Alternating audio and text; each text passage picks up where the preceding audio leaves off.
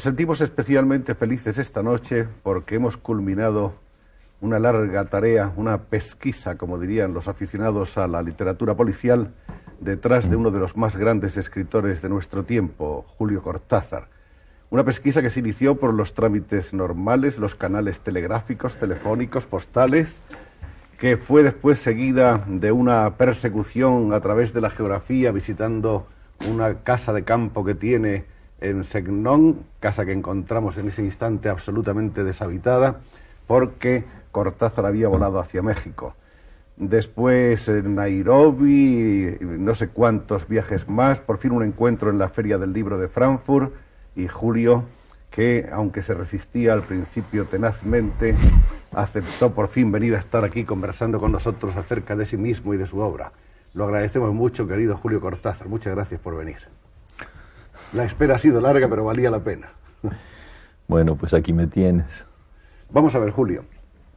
Queremos hacer una revisión de, de tu biografía y queremos también escuchar una serie de ideas tuyas acerca de tu propia obra. Según nuestras noticias, el nacimiento de Julio Cortázar se produce accidentalmente en el sentido de que pudo ocurrir en cualquier otra parte, en Bruselas, a las 3 de la tarde del día 26 de agosto de 1914. Y parece que Julio ha contado alguna vez, me parece que en una entrevista a Alberto Perrone, que su madre le contó que estaba muy inquieta cuando le esperaba, escuchando al propio tiempo desde su cama en el hospital cómo eh, sonaban los obuses alemanes que hacían explosión muy cerca. Es eso, ¿no?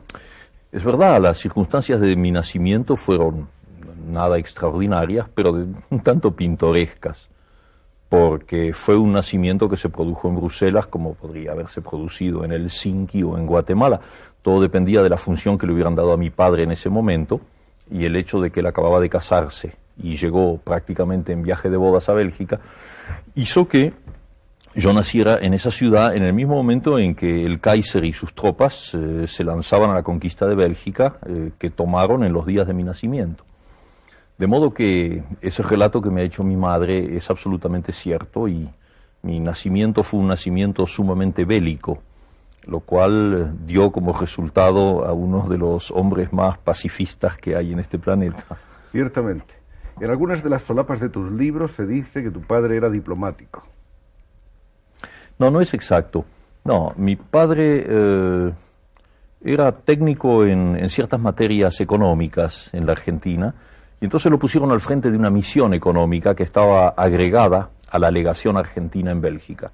Yo no sé si tenía cargo diplomático, o estatuto diplomático, no lo sé. El hecho es que él trabajaba en la legación. La guerra supongo que más tarde empujó a la familia Cortázar hacia, hacia horizontes un poco más gratos y menos peligrosos. Bueno, la Argentina era un país neutral en la guerra del 14, como, como lo fue también en la, en la Segunda Guerra Mundial. Y entonces mi familia no tuvo directamente problemas con los invasores, con los alemanes, que le permitieron eh, pasar a un país neutral, en este caso Suiza, y luego España, y por eso es que yo entre un año y medio y tres años y medio eh, viví en Barcelona, hasta que en 1918, una vez eh, terminada la, la, lucha, la familia pudo volver a la Argentina. De esos años primeros, años tan, tan remotos, los años infantiles, en los que quedan siempre imágenes muy vagas y un tanto evanescentes, ¿tú tienes recuerdos precisos? No, precisos no, pero, pero tengo recuerdos. Y, recuerdos que me, me preocupaban, me, me, atormentaban un poco cuando yo era niño, porque hacia los nueve o diez años, eh, de cuando en cuando me volvían imágenes muy, muy inconexas, muy, muy dispersas, que yo no podía hacer coincidir con nada conocido. Y entonces este, se, lo, se lo pregunté a mi madre, le dije, mira, hay, hay momentos en que, en que yo veo formas extrañas y colores como baldosas, como mayólicas con colores. ¿Qué, ¿Qué puede ser eso? Y mi madre me dijo, bueno, eso puede corresponder a que tú de niño en Barcelona te llevábamos casi todos los días a jugar con otros niños en el Parque Güell. Así que fíjate que yo, mi, mi, mi inmensa admiración por Gaudí comienza quizá a los dos años. Inconscientemente. Inconscientemente, sí. También una, un recuerdo de una playa, y luego supe que me llevaban a esa playa con otros niños, una sensación amenazante de grandes olas que avanzaban y mucho sol y un, olor a sal, un olor muy, muy, extraño, muy inquietante para mí. Evidentemente el niño ve las cosas de una manera mucho más primitiva, sin ninguna conceptuación, eso no pasa por el intelecto, es una intuición pura. Y volví así como, como a ráfagas. Y en los dos casos mi madre me dio los suficientes, suficientes elementos como para que yo pudiese finalmente identificarlos. ¿Alguna vez tuviste la tentación de ir al reencuentro de ese tiempo perdido, de esas imágenes lejanas? Sí, claro. La, la, primera vez que vine a Europa, en el 49, tomé un barco cuya primera escala era en Barcelona. Y entonces eh, lo, primero que hice fue, fue ir al Parque Güell. Y naturalmente la imagen ya no correspondía incluso por una cuestión de óptica, ¿no? Yo, yo, yo miraba ahora el Parque Güell desde un metro noventa y tres. 95, ¿acaso? 93. ¿Sí? 93. Se quita centímetros. No, no me quito ningún centímetro. Y, y, en cambio el niño había mirado el Parque Güell desde abajo y con una mirada mágica que, que yo trato de conservar, pero que no siempre tengo, desdichadamente. Tampoco las olas tenían la misma entidad amenazadora. Bueno, las olas no son como la obra de Gaudí, las olas son intercambiables, de manera que es como todos los fuegos el fuego, ¿no? Todos los mares el mar, son, son el mismo mar. Vamos a hablar un poco de los padres de Julio. Tu padre creo que tenía origen o ascendencia vasca, tu madre francesa, aunque con los, eh, o hija de franceses, aunque con los abuelos eh, alemanes de Hamburgo, ¿no? Sí, mira, eh, en este aspecto de la, de la biografía, muchos argentinos coincidiríamos bastante porque tú sabes bien que la Argentina, país de inmigración, eh, produce así unas especies de cócteles humanos, de mezclas de razas. Cosa, por cierto, afortunada, porque yo sigo creyendo que uno de los, de los caminos positivos de la humanidad es el mestizaje. Cuanto más grande se haga, cuando la fusión, cuando la fusión de razas sea mayor, más podremos eliminar los, los chauvinismos, los patrioterismos, los nacionalismos de frontera absurdos y, e insensatos. Todos los hombres el hombre. Ojalá. No, pero espero que al mismo tiempo el hombre sea todos los hombres, porque tampoco pienso en un modelo unilateral. ¿Te imaginas un mundo en que todos fuéramos iguales? Bueno, ni siquiera las hormigas lo son, porque creo que tienen una división de tareas, ¿no? O las abejas. No, no, eso no. ¿no? que el individuo se salve, si no la vida no tiene sentido. Pero bueno, en, mi caso sí, claro, yo soy uno de esos cócteles producidos por inmigración. Por el lado paterno, Cortázar es un apellido vasco, me han dicho incluso que hay una aldea en el, País Vasco que tiene ese nombre, que yo no he visitado nunca. Y eh, era mi, bisabuelo era uno de esos vascos que emigró a la Argentina y que en una de las provincias del norte, en Salta, Mm, se dedicó a, la agricultura y tal vez un poco a la ganadería. No lo sé bien, nunca me interesó el árbol genealógico. Incluso me faltan datos concretos, ¿sabes? No, conozco muy bien mis, mis, antecedentes. Bueno, pero ese grupo, en todo caso, el paterno, era, eran vascos. Y del lado materno, eh, mi madre era argentina nativa, igual que mi padre, pero hija de descendiente de franceses y de alemanes. De modo que ya ves tú que la, las combinaciones de cromosomas, es que las cromosomas tienen algo que ver en eso, es bastante complejo, sí. Y eso. Bien, después de la aventura mm, de la aventura belga y del paso por Zúrich y por Barcelona, se produce, terminada la guerra, el regreso a la Argentina. Parece que entonces eh, la familia se instala en un pueblecito cercano a Buenos Aires. Sí, en uno de los suburbios de Buenos Aires, que mm, nosotros pronunciamos Banfield, pero que tiene un nombre inglés, Banfield, y ese nombre inglés corresponde a uno de los, eh, de los muchos ingenieros ingleses que construyeron el, sistema ferroviario argentino. Eso lo hicieron los ingleses. Y entonces eh, les ponían los, nombres de sus personas importantes. Había la estación que seguía la mía, se llamaba Temperley, de modo que había momentos en que uno podía creerse mucho más en Inglaterra que en la Argentina. el pueblo se llamaba, nosotros lo pronunciábamos Banfield, y es un pueblecito que en esa época era realmente un pueblecito casi de campo a, media hora de Buenos Aires, media hora de tren. Y que ahora ya está unido a Buenos Aires, como pasa en el proceso de todas las grandes ciudades. Eh, ¿Cómo era más o menos ese, ese barrio en el que se movían eh, el niño Julio Cortázar? ¿Qué... Mira, es ese, ese tipo de barrio que tantas veces encuentras en las palabras de los tangos. Es decir, no es el, suburbio de la ciudad, pero es un poco el, el metasuburbio, el suburbio que le sigue. O sea, calles no pavimentadas, por donde en mi infancia todavía había mucha gente que andaba a caballo, por ejemplo el lechero nos traía la leche a caballo, eh, la circulación de mercadería se hacía con, carretas a, caballo, y era sumamente suburbano, con eh, pequeños eh, faroles en las esquinas, una pésima iluminación que favorecía el amor y la delincuencia en proporciones más o menos iguales, y que hizo que mi infancia fuera una infancia un poco cautelosa y temerosa porque las madres tenían mucho miedo por los niños, había realmente un clima a veces inquietante en esos lugares. Y al mismo tiempo era para un niño un, paraíso porque la casa tenía un gran jardín que daba sobre otros jardines. Y entonces ese era era mi reino, ¿no? En algunos cuentos eso ha vuelto así, ha sido evocado porque yo lo siento muy, muy presente y muy vivo. Bueno, y ahí hice los estudios primarios en una escuelita de la zona y allí viví hasta los, hasta los 17 años. Eras ya un solitario en los primeros años, has tenido fama de tener una juventud muy solitaria y de haber seguido siempre, en cierto modo, haber seguido siendo siempre un solitario. Un solitario deseoso de tener amigos y de que todos los hombres se entiendan entre sí, pero muy avezado a tu soledad.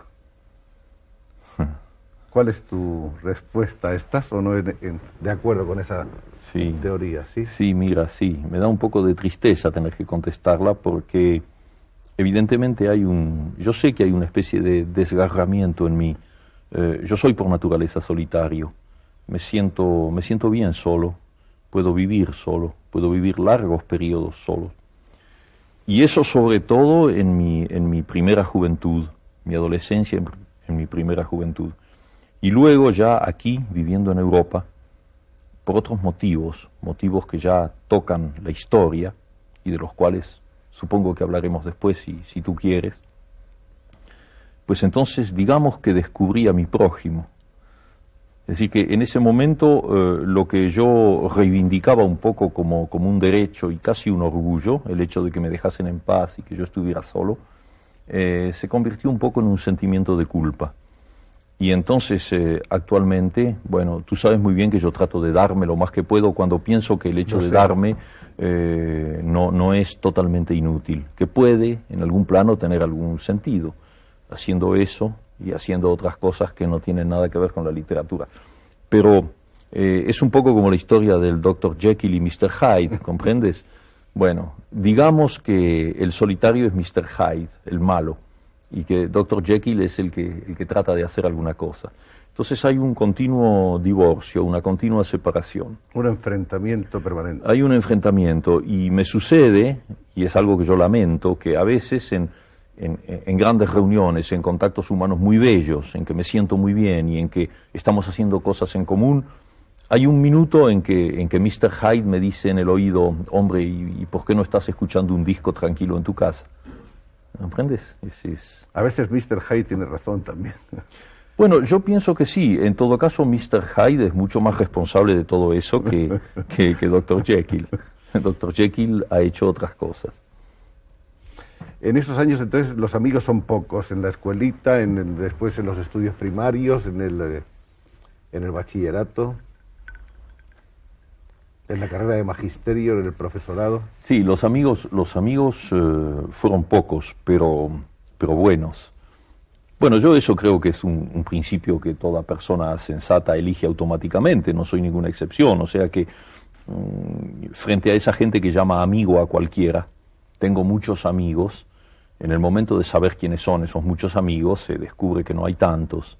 Es decir, que desde niño yo preferí tener dos o tres compañeros con quienes me sentía en, una, en un nivel fraternal, como con plena confianza para lo bueno y para lo malo. Y luego los demás, bueno, eran los, compañeros así de, de trabajo, de juego. Y eso se, se continuó durante la adolescencia. Tuve muy pocos y, maravillosos amigos, algunos de los cuales eh, siguen siendo mis amigos, incluso algunos han venido a Europa y están ahí. Tu vocación literaria arranca desde, desde el comienzo casi de tu vida, porque parece que a los nueve años habías escrito ya una novela que escribías en tu jardín, en ese jardín que has evocado, subiéndote a lo que parece a las ramas más sólidas de un sauce, de un viejo sauce. Estás, estás muy bien informado realmente. Yo no sé por qué estoy aquí, porque Para bastaría con, que tú, cuentes, con que no. tú dijeras todo eso y ya No, estaría no, bien, ¿no? tú, porque nosotros tenemos los puntos de referencia, pero hay que escuchártelo a ti. No, pero es que me gusta que estés tan bien informado, porque no hay nada peor que una entrevista en la que sientes que el que te está haciendo preguntas tantea, ¿no? Tantea sin saber bien por qué y cómo va a preguntar.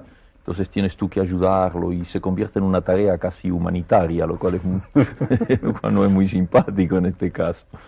No, este, es, verdad y es bastante espantoso porque mi madre, eso yo lo sé por ella, eh, me, ha dicho que desde los, desde los nueve años, ocho, nueve años, había que, que pescarme por aquí, sacarme un poco al sol, porque yo leía y escribía demasiado.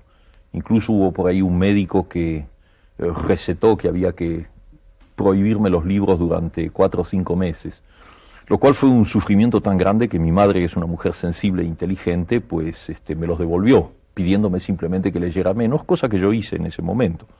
Sin duda era necesario que, hubiera un, mayor equilibrio. Y entonces sí, es verdad que a los nueve años yo escribí una novela.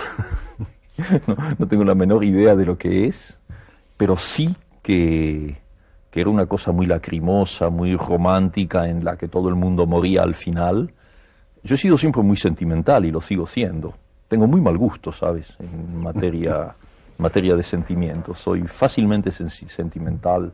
Soy de los que lloran en el cine y, y luego salen disimulando la cara. Y, y entonces esa novela era muy lacrimosa, lo mismo que los poemas. Escribía sonetos a, a mis compañeras de la escuela primaria, esas niñas con, con trencitas Con así, de las que yo me enamoraba fatalmente, con un amor que solo podía terminar en, en la muerte, ¿comprendes? La muerte de un niño. Y entonces eh, todo eso está muy escondido por mi madre, porque sabe que si yo lo encuentro lo voy a quemar y entonces no quiere. Parece que tu madre dijo de esa novela, o por lo menos de algunos capítulos que leyó de esa novela, que no le parecía posible que la hubieras escrito tú y que sin duda estaba copiada de alguna parte. Mira, sí, ahí, tocas un tema que, fue un, gran traumatismo para un niño, pero no se refiere a la novela. Eh, yo había empezado a leer a Edgar Allan Poe, los cuentos, y- en español, porque yo no sabía otro idioma, y, eh, y los poemas en la famosa traducción de Blanco Belmonte, que era la única que había en español en aquel entonces. Y bueno, todo eso me había aterrorizado, los cuentos, y conmovido lo- lo- los poemas. Y entonces escribí una serie de poemas que me imagino que eran un, plagio involuntario, una imitación, una gran influencia. Bueno, esos poemas en realidad eh, nadie los leyó. Quedaron y luego desaparecieron no sé cómo, no los leyó nadie. Y seguí escribiendo algunos poemas en donde yo mm, ya, ya trabajaba un poco por mi cuenta. Y eh, esos, esa segunda serie, cayó en manos de un pariente de la familia, un tío o algo así, que los leyó y que le dijo a mi madre que evidentemente esos poemas no eran míos, que yo los copiaba de alguna antología de poemas. Y me acuerdo siempre lo que fue para mí un, un dolor de niño, que es un dolor infinito y terrible, ¿no? Cuando mi madre, en quien yo tenía plena confianza, vino de noche, una noche antes de que yo me durmiera, a preguntarme, un poco avergonzada, me acuerdo, si realmente esos textos eran míos o yo los había copiado. Ahora, el hecho de que mi madre pudiera dudar de mí, yo se los había dado diciéndole que eran míos, que pudiera dudar de mí, fue uno de esos, es como la revelación de la muerte, ¿sabes? Esos primeros golpes que te, que te marcan para siempre. Descubrí que todo era relativo, que todo era precario, que había que vivir en un mundo que no era ese mundo de total confianza y de inocencia, ¿no?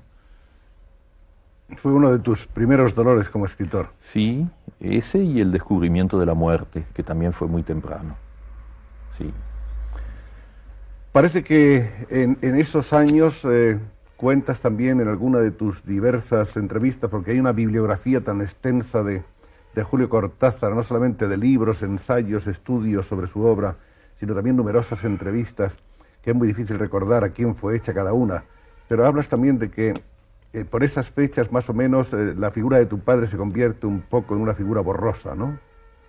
Bueno, estás utilizando un, un generoso y amable eufemismo, porque no es una figura borrosa, es una figura que desaparece totalmente. Desaparece. Yo tenía seis años cuando mi padre se fue de mi casa para siempre y en circunstancias que dejaron a, mi madre en una muy mala situación económica y con dos niños, una hermana mía que tiene un año menos que yo, mi única, mi único hermano, hermana, y yo, eh, al cuidado de ella.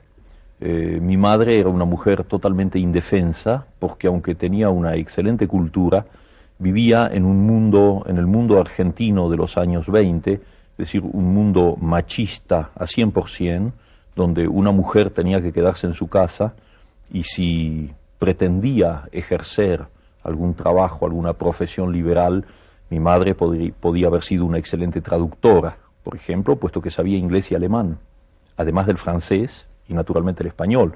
Fíjate el juego que le daba eso. no, no, pero era absolutamente impensable. En ese momento era impensable. Y entonces eh, mi madre tuvo que aceptar pequeños empleos en la administración nacional, porque eso sí era honorable, ¿sabes? Sí, sí, empleado público sí, lo otro no. Entonces eh, tuvo, que, tuvo que educarnos con, con dificultades, con problemas económicos muy grandes. Y mi padre desapareció en ese momento y yo no volví a verlo nunca más. ¿No volvió a hacer acto de presencia? Bueno, no volvió a hacer acto de presencia cuando me enteré de que había muerto. Muchos años después, en la provincia de Córdoba, tuve una comunicación de un abogado que me comunicaba eso por algún papel que había que firmar, ese tipo de cosas. El, el hecho de estar sufriendo una serie de apuros económicos hizo que tú no pudieras cursar en la universidad. Es decir, comenzaste, pero tuviste que abandonar porque era realmente insostenible, ¿no? Sí, es exacto. Es decir, que bueno, el, plan de estudios varía mucho en los países, de modo que en dos palabras te digo cómo funcionaba. Eh, terminada la escuela primaria, a los 13 años, una cosa así, luego hacías la escuela secundaria. Y en mi caso, yo entré en una escuela normal, eh, que a los 18 años me dio un título de maestro, maestro normal. Y luego tres años más de profesorado, que me dio un título de profesor.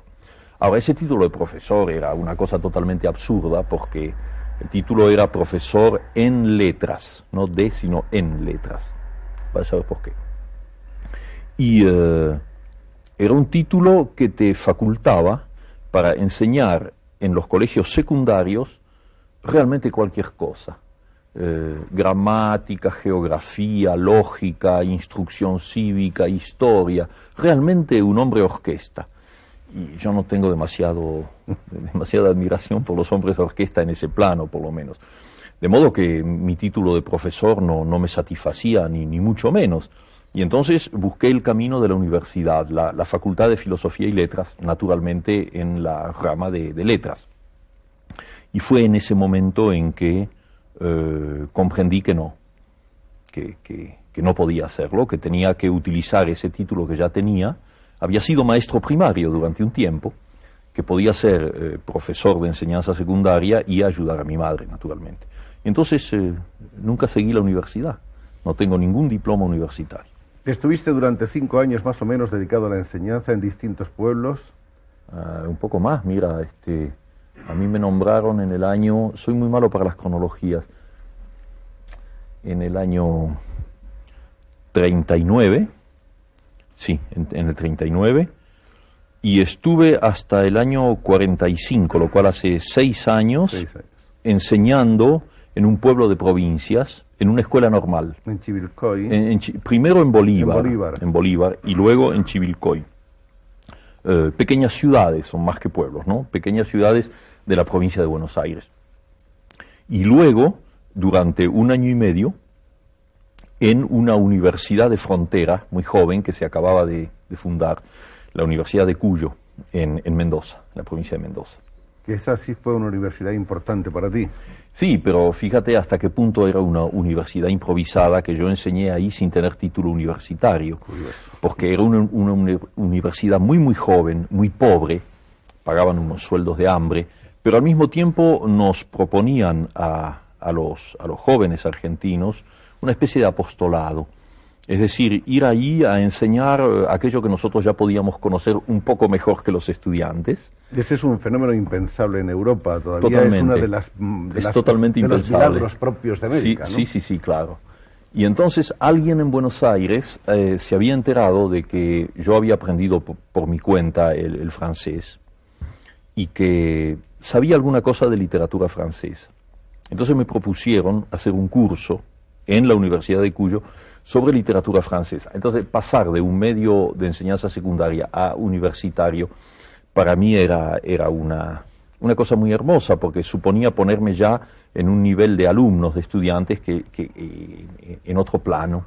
Y finalmente dejar de enseñar instrucción cívica. Tú comprendes que los, los procedimientos para votar y, y, lo que se puede y lo que no se puede hacer en una, en una sociedad llamada democrática no, no me divertía demasiado. Entonces fui ahí y estuve un año y medio hasta que llegó el primer gobierno de, de Perón y, y, yo me marché. El primer libro del que tenemos noticia, el primer libro realmente impreso, es un libro de poemas que lleva por título Presencia. Ese libro aparece en 1938. Mm, 38. Son sonetos con influencias simbolistas muy, muy marcadas. Es un libro del que no está nada seguro eh, Julio Cortázar, como se evidencia en el hecho de que no lo firme con su propio nombre, sino con el seudónimo Julio Denis. ¿Era porque realmente no te sentías satisfecho de, de tus versos o, o, como una precaución frente a otras cosas? Sí, yo creo que es la segunda parte de tu pregunta a la que puedo contestar afirmativamente, aunque no puedo darte muchas explicaciones. No. Eh, en realidad, eh, tú sabes que los libros que se conocen en mi bibliografía, eh, yo comencé a publicarlos bastante tarde. Sí. No, no he sido ningún eh, escritor precoz en el plano de la edición. El plano de la escritura sí, pero no en el de la edición. Porque quizá haya un elemento culpable, un, una especie de narcisismo personal, pero yo lo veo como una autocrítica muy, muy rigurosa. Eh, Tú sabes, siempre me pareció lamentable el caso de, de, amigos y de conocidos que entre los 18 y los 20 años tenían sus primeros libros de versos y su primera novela y sus primeros cuentos y se desesperaban buscando un editor cuando leer esas cosas mostraba una falta de madurez muy grande y libros que podían ser simpáticos, que podían tener algo, pero que no, no, no justificaban tanta tinta y tanto papel. Y la verdad es que en la mayoría de los casos los, los autores de esas, eh, de esas publicaciones precoces eh, lo, lo, lamentaron mucho después. Se arrepienten al cabo sí, de los años. Claro. En el caso, en el caso de ese, de ese tomito de poemas, no, no, no hubo ningún arrepentimiento, porque fíjate, fue una edición que se hizo con una tirada absurda, 250 ejemplares, y que estaba destinado en realidad a los amigos. Eso, el, el, el, librero, en esa época había una combinación de librero y editor en la Argentina, ¿no? Eran al mismo tiempo libreros y pequeños editores. El librero lo vendió al libro, es decir, supongo que habrá vendido algunos ejemplares, lo ponía en venta, digamos. Pero el libro no estaba destinado para eso.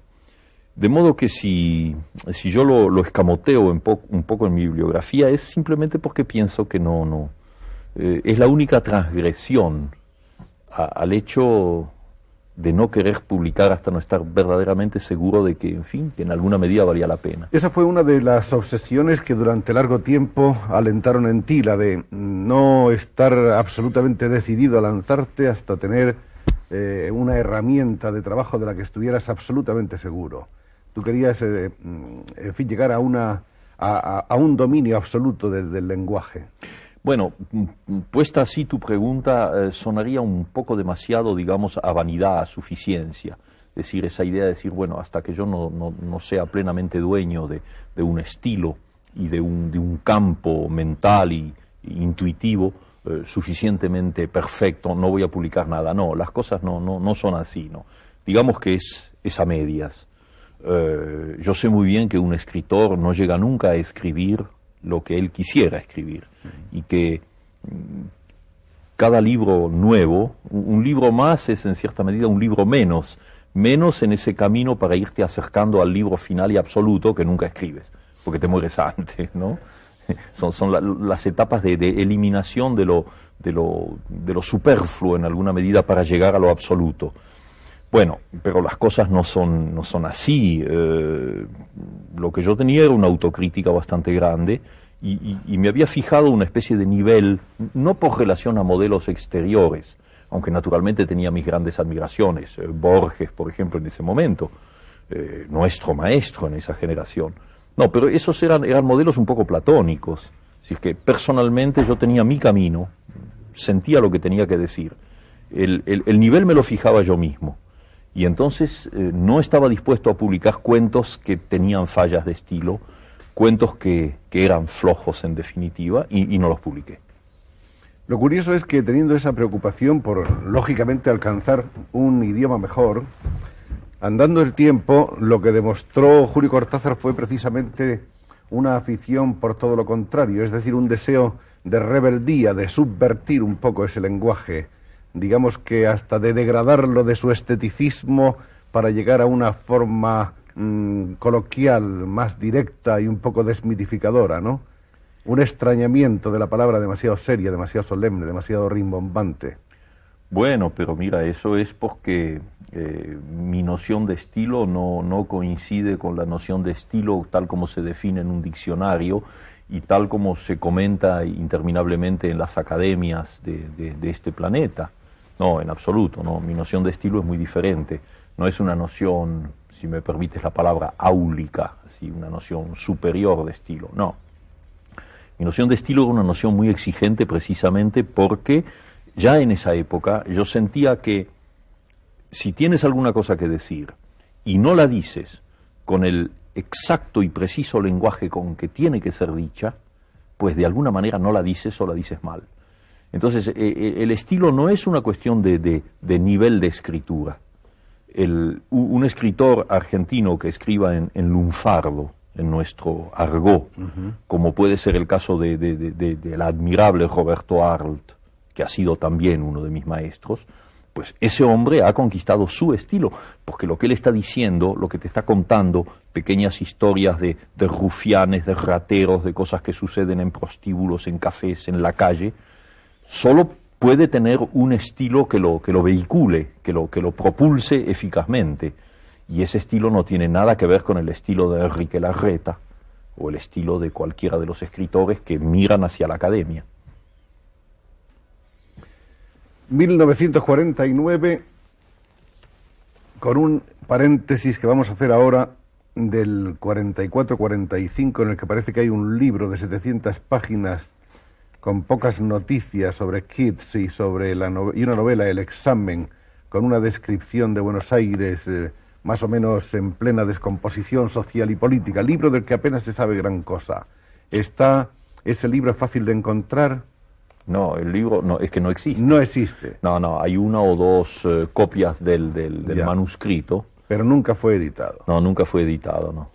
Entonces, volviendo a la edición, es el 49 cuando aparecen Los Reyes. Sí. Poema dramático mitológico en el que Cortázar nos propone una nueva, una, nueva variante del tema del Minotauro. Eh, ¿Cómo explicarías ese libro en este momento? Me gustaría decirte dos palabras antes a propósito de ese manuscrito, de ese libro que no se publicó. Es, es una de las nostalgias que me quedan, porque esa novela, que se llamaba El examen, eh, fue escrita en efecto en, esa, en esos años y eh, tal vez tal vez hubiera sido bueno que se publicara. Es decir, es un libro que ya estaba para mí dentro de mi, mi, nivel de, de, exigencia personal, era ya un libro que se podía haber publicado. Y justamente volvemos a la cuestión del estilo, porque ese libro no fue aceptado por un editor de Buenos Aires, porque consideraron que era un libro que contenía demasiadas palabrotas, y que se hablaba, se hablaba, de una manera muy vulgar, la gente hablaba en la calle como se habla en Buenos Aires o se habla en Madrid y en cualquier ciudad. Y entonces fíjate el, malentendido en materia de estilo. Es decir, que en ese momento todavía se consideraba que, los libros tenían que ser libros limpios en un sentido puritano de la palabra. Y bueno, ese mismo editor luego se, se, ha tirado de los cabellos años después, porque eh, la publicación de ese libro hubiera quizá, quizá eh, tenido una cierta incidencia en lo que estaba sucediendo en la Argentina en esa época. Pero en fin, no, hizo y no tiene importancia. En cuanto, en cuanto a, los reyes, bueno, eso es un caso muy extraño, ese, ese librito, ese que tú, tú has calificado de poema dramático o algo así.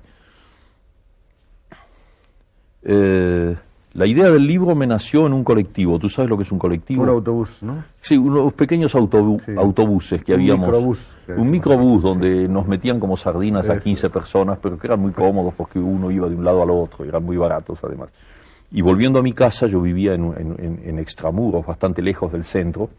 Eh, un día de golpe, eh, así en un viaje en, esos, en que te aburres, de golpe sentí toda la presencia de algo que resultó ser eh, pura mitología griega, lo cual creo que le da razón a, Jung y a su teoría de los arquetipos, ¿no? en el sentido de que todo está en nosotros, que hay una especie de, memoria de los antepasados y que por ahí un, un archibisabuelo tuyo que vivió en Creta cuatro mil años antes de Cristo, pues a través de los genes y de los cromosomas te, te manda así algo que corresponde a su tiempo y no al tuyo.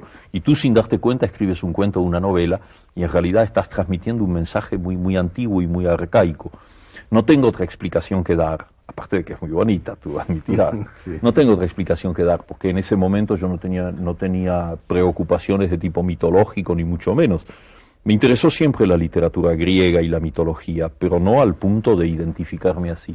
Bueno, pues eso en ese colectivo, que nada, nada tiene de griego, eh, salió así la noción del laberinto, en fin, el mito de Teseo y el Minotauro. Pero sucede que yo lo vi al revés. Y, eso es lo que me interesó. Y cuando llegué a mi casa, pues comencé a escribirlo. Comencé a escribirlo y creo que en un par de días o tres días lo hice. Es decir, la, noción es lo contrario. Eh, existe la versión oficial del mito. Teseo es el héroe, que entra en el laberinto, guiado por el hilo de Ariadna, para poder volver a salir, y busca a ese monstruo espantoso que es el Minotauro, que devora a jóvenes rehenes, entonces lo mata y, sale como el gran héroe. Yo vi eso totalmente al revés. Yo vi en, en el Minotauro, vi al poeta, al hombre libre, al hombre diferente, y que por lo tanto es el hombre al que la sociedad, el sistema, encierra inmediatamente mete, a veces los meten en, clínicas psiquiátricas y a veces los meten en laberintos. En ese caso eran laberintos, era un laberinto. Y entonces Teseo, en cambio, es el perfecto defensor del orden. Él entra allí para hacerle el juego a Minos, al rey. Es un poco el, el, gángster del rey que va ahí a matar al poeta. Y efectivamente, en, en ese poema, eh, cuando tú conoces el secreto del Minotauro, es que el Minotauro no se ha comido a nadie. El Minotauro es un ser inocente eh, que vive con sus rehenes y que juega y danza y ellos son felices dentro del... Entonces llega entonces este joven Teseo que tiene los procedimientos de un perfecto fascista y que lo mata inmediatamente. Es el nazi. Si quieres, porque no, me da lo mismo, mira, Son, son todos, están todos en el mismo juego. Bueno, esa inversión del tema, claro, era una cosa un poco heterodoxa y que causó un cierto escándalo en los medios, eh, digamos, académicos, pero eh, a mí me, me, divirtió escribirlo y aunque está escrito en un lenguaje, que incluso el lenguaje yo creo que viene de alguien que no soy yo, porque es un lenguaje muy, muy suntuoso, muy, muy lleno de, palabras que, que bailan y que cantan, ¿no? Pero estoy contento de haberlo escrito. Ahí aparecen además dos cosas que son ya a partir de ese momento como muy constantes en toda la obra de Cortázar. Una de ellas es el laberinto, que podríamos decir que está siempre presente como quizá lo está en la vida de todo ser humano.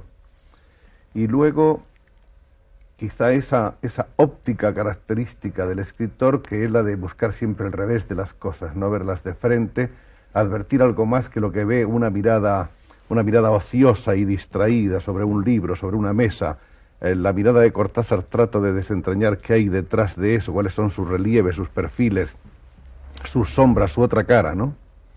Eh, es curioso, mientras me decías eso, ¿sabes lo que me vino a la memoria? Uno de los versos de, de Federico García Lorca, que han quedado así como, ciertas cosas te quedan como un tatuaje en el cuerpo, ¿no? Yo tengo algunos versos tatuados en la memoria. Y ese, ya no sé en qué poema, en que él dice, lo voy a citar mal evidentemente, es algo así como que yo no soy nada, pero solamente un pulso herido que ronda las cosas del otro lado. Coincido exactamente con lo que me has dicho tú y yo creo que en realidad el poeta es ese hombre que no, que no se conforma con este lado de las cosas, sino que busca el otro lado. A veces lo encuentra, a veces no. Él sí, él, él lo encontró siempre. Parece que tú también. No, no sé, eso lo dices tú, eso lo dices tú, yo, yo. Tú nos has descubierto un universo, el universo cortazariano, en el que no cabe duda de que, de que has acertado a, ver y a enseñarnos muchas cosas que no éramos capaces de ver los demás. Mira, si, si alguna cosa de que yo he escrito ha, podido mostrarle el otro lado de algunas cosas a, a mis lectores, a, mis amigos, te imaginas que es la más grande recompensa que yo puedo tener. Ah, personalmente yo sigo teniendo una sensación de, de lo que está del otro lado y, y, sigo buscándolo.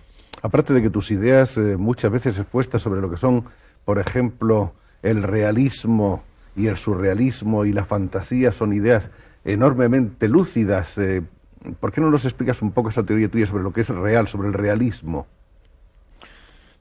Brevemente. Pero creo que es, que es eh, estupendo poder escuchártelo. Lo que me fastidia es que digas que mis ideas son lúcidas, porque si algo no tienen es de lúcida. Yo en realidad sabes que tengo muy pocas ideas.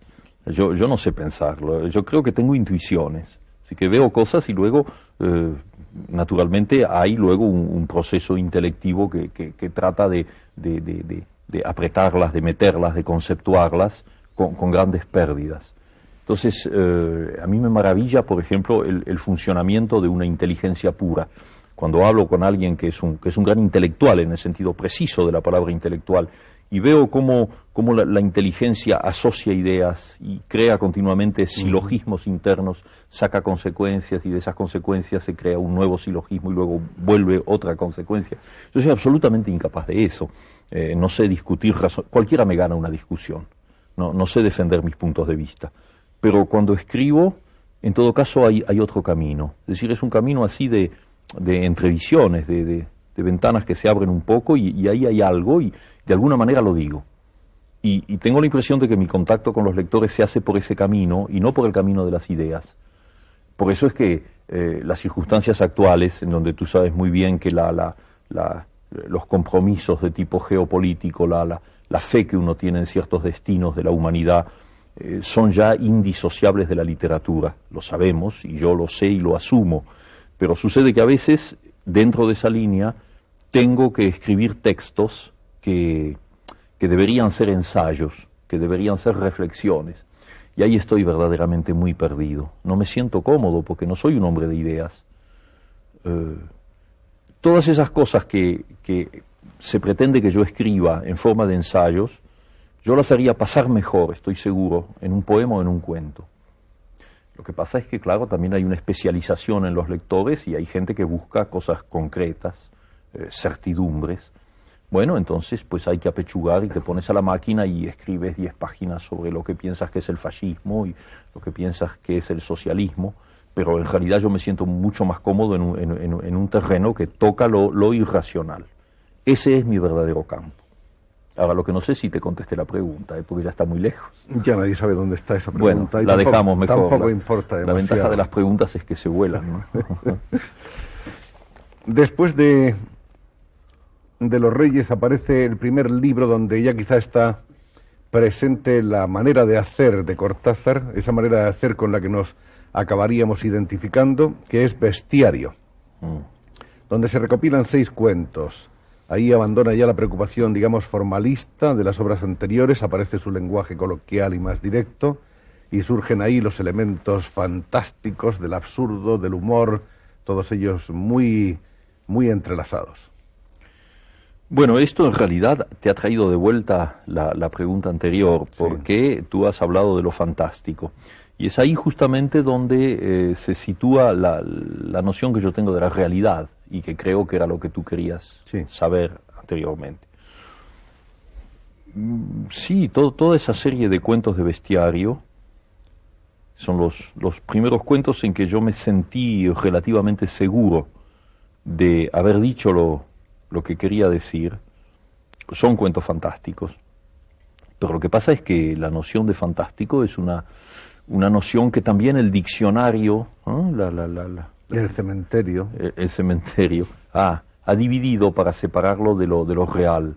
Eh, yo he dicho por ahí, y te lo repito porque creo que es bastante ilustrativo, que una de mis tristezas de niño fue cuando, habiendo leído una novela de Julio Verne, que es uno de mis maestros, que extrañamente, en vez de ser una novela de anticipación científica, era una novela fantástica, porque por primera vez planteaba el tema del hombre invisible, que luego Wells volvió célebre.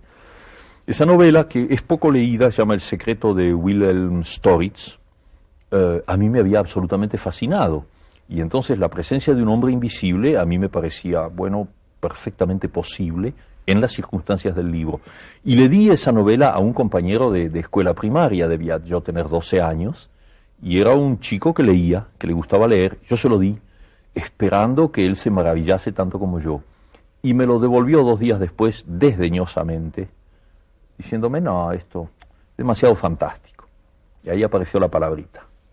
Entonces, ese día, sin poder racionalizarlo, eh, eh, en mi ignorancia de niño, eh, yo me di cuenta oscuramente que mi noción de lo fantástico no tenía nada que ver con la noción que podía tener mi madre, mi hermana, mi familia y mis condiscípulos. O sea que descubrí, y era, y era, y era un poco penoso, que yo me movía con naturalidad en el territorio de lo fantástico sin distinguirlo demasiado del territorio real. Claro. Es decir, que, que sucedieran cosas fantásticas en los libros, o que, o que pudieran sucederme a mí en la vida, eran hechos que yo asumía sin, sin, protesta y sin escándalo. Y me encontré envuelto ya en un sistema social donde eso sí es un escándalo y se lo reduce, se lo reduce inmediatamente de manera racional, diciendo, bueno, es una casualidad, es una coincidencia. No, es una excepción. ¿Ves? Todas las maneras de echar hacia atrás lo que, lo que te está amenazando por, por otros caminos que los caminos de la lógica.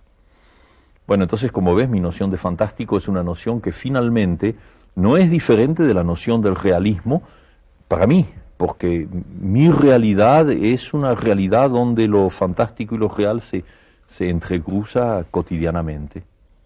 Lo fantástico a veces es la cara oculta de la moneda y a veces es la cara visible de la moneda. Sí, exactamente es eso, es eso. Ahí en Bestiario aparecen esas historias realmente fascinadoras empezando por la de la señorita sensitiva que se cree que tiene un tigre, y continuando por otra serie de historias, todas ellas bellísimas.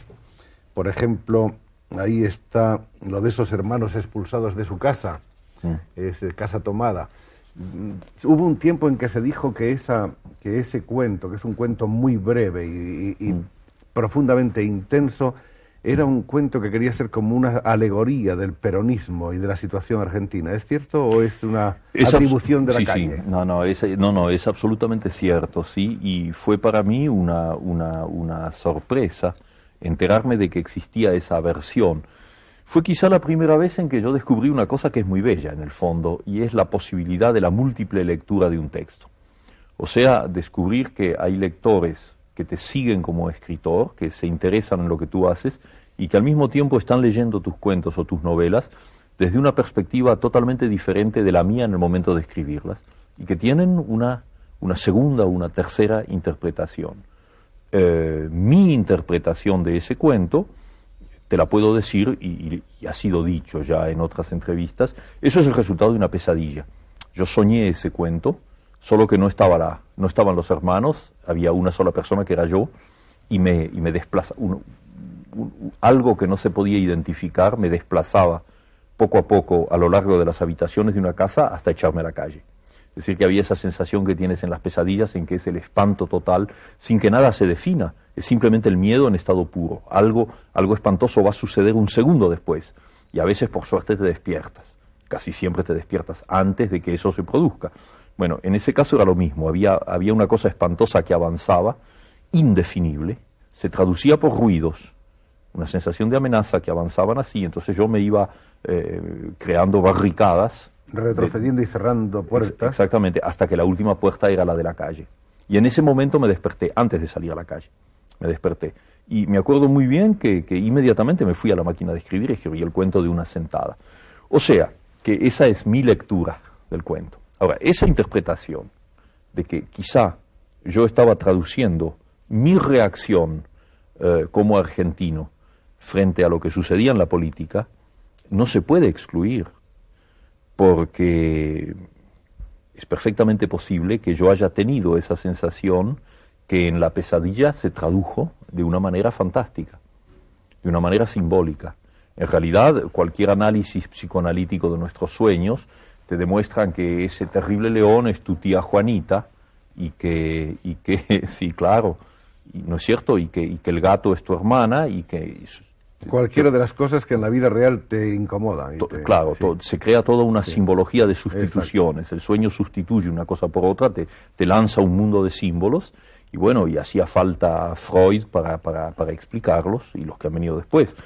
Entonces, es, a mí me parece válido como posible explicación, no es la mía, en todo caso. Tú eres un, uno de esos escritores más o menos en fin de horario fijo, o que solamente escribe cuando tiene la absoluta necesidad de escribir, si escribes en la calle o en la casa, si te puedes aislar en un café o necesitas del silencio. A veces tú has dicho que los cuentos no sabes si los has escrito tú o te los ha dictado alguna, alguna voz misteriosa y que te has sentido como en un estado que llaman los franceses état second, que es algo así como un equilibrio entre la abstracción y la concentración, ¿no? Sí, mira, tu, pregunta contiene un montón de cosas, pero la, podemos sintetizar un poco. Bueno, es eh, partiendo de la noción de horario, ¿comprendes? No, no, no, no. No tengo ninguna noción de horario, me, me resulta insoportable. Nunca he querido, en la época en que tenía que ganarme la vida con algo que no, nada tenía que ver con la literatura, nunca, nunca aguanté los horarios. Siempre me busqué un tipo de empleos que supusieran dos o tres horas de trabajo a lo sumo, eh, aunque, aunque te pagaran muy poco porque luego después eh, salías a la calle y, eras tú, ¿no? Entonces, eh, en el trabajo literario es lo mismo. Yo no soy absolutamente nada disciplinado. Cuando, cuando estoy atrapado por un, texto, tú ves, por ejemplo, en este momento hay, un cuento que, camina por algún lado, que, que empecé a, sentir en, en, Londres, donde estuve hace unos 15 días, y que ha continuado en París y que se vuelve obsesivo aquí en Madrid. Y entonces lo estoy escribiendo en diferentes pedazos de papel, entonces va, saliendo así, sabes, por momentos, pero sin ninguna sujeción a, horario, porque de alguna manera el cuento ya está escrito.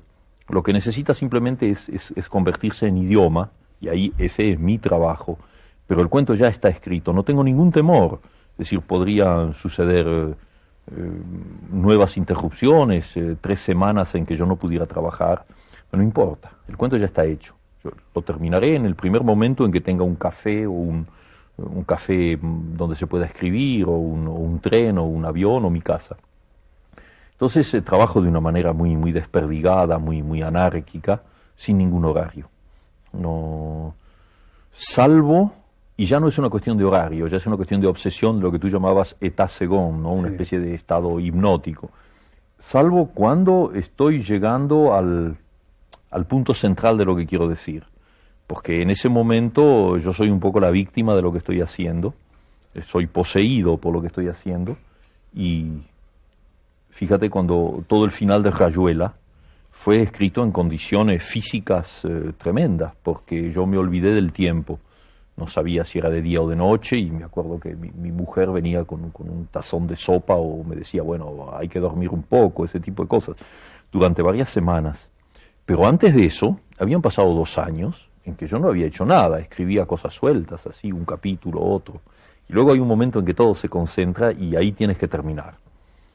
Pero no es una noción de horario, sino una noción de, obsesión, de concentración. O sea que si, si, yo hubiera llegado a esa altura del cuento de que se estaba hablando y hubiera tenido que terminarlo, eh, hubiera encontrado un pretexto para no venir aquí, porque no, no, sí, de alguna manera me hubiera escapado porque eso hubiera sido más importante.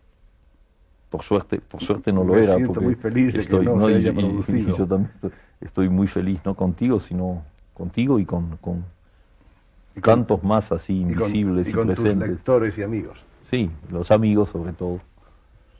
Vamos a seguir porque el tiempo se nos marcha, vamos a seguir hablando de, de la obra. En el, bueno, a todo esto se ha producido ya el autoexilio de Julio Cortázar, disconforme con el peronismo, se viene a Europa.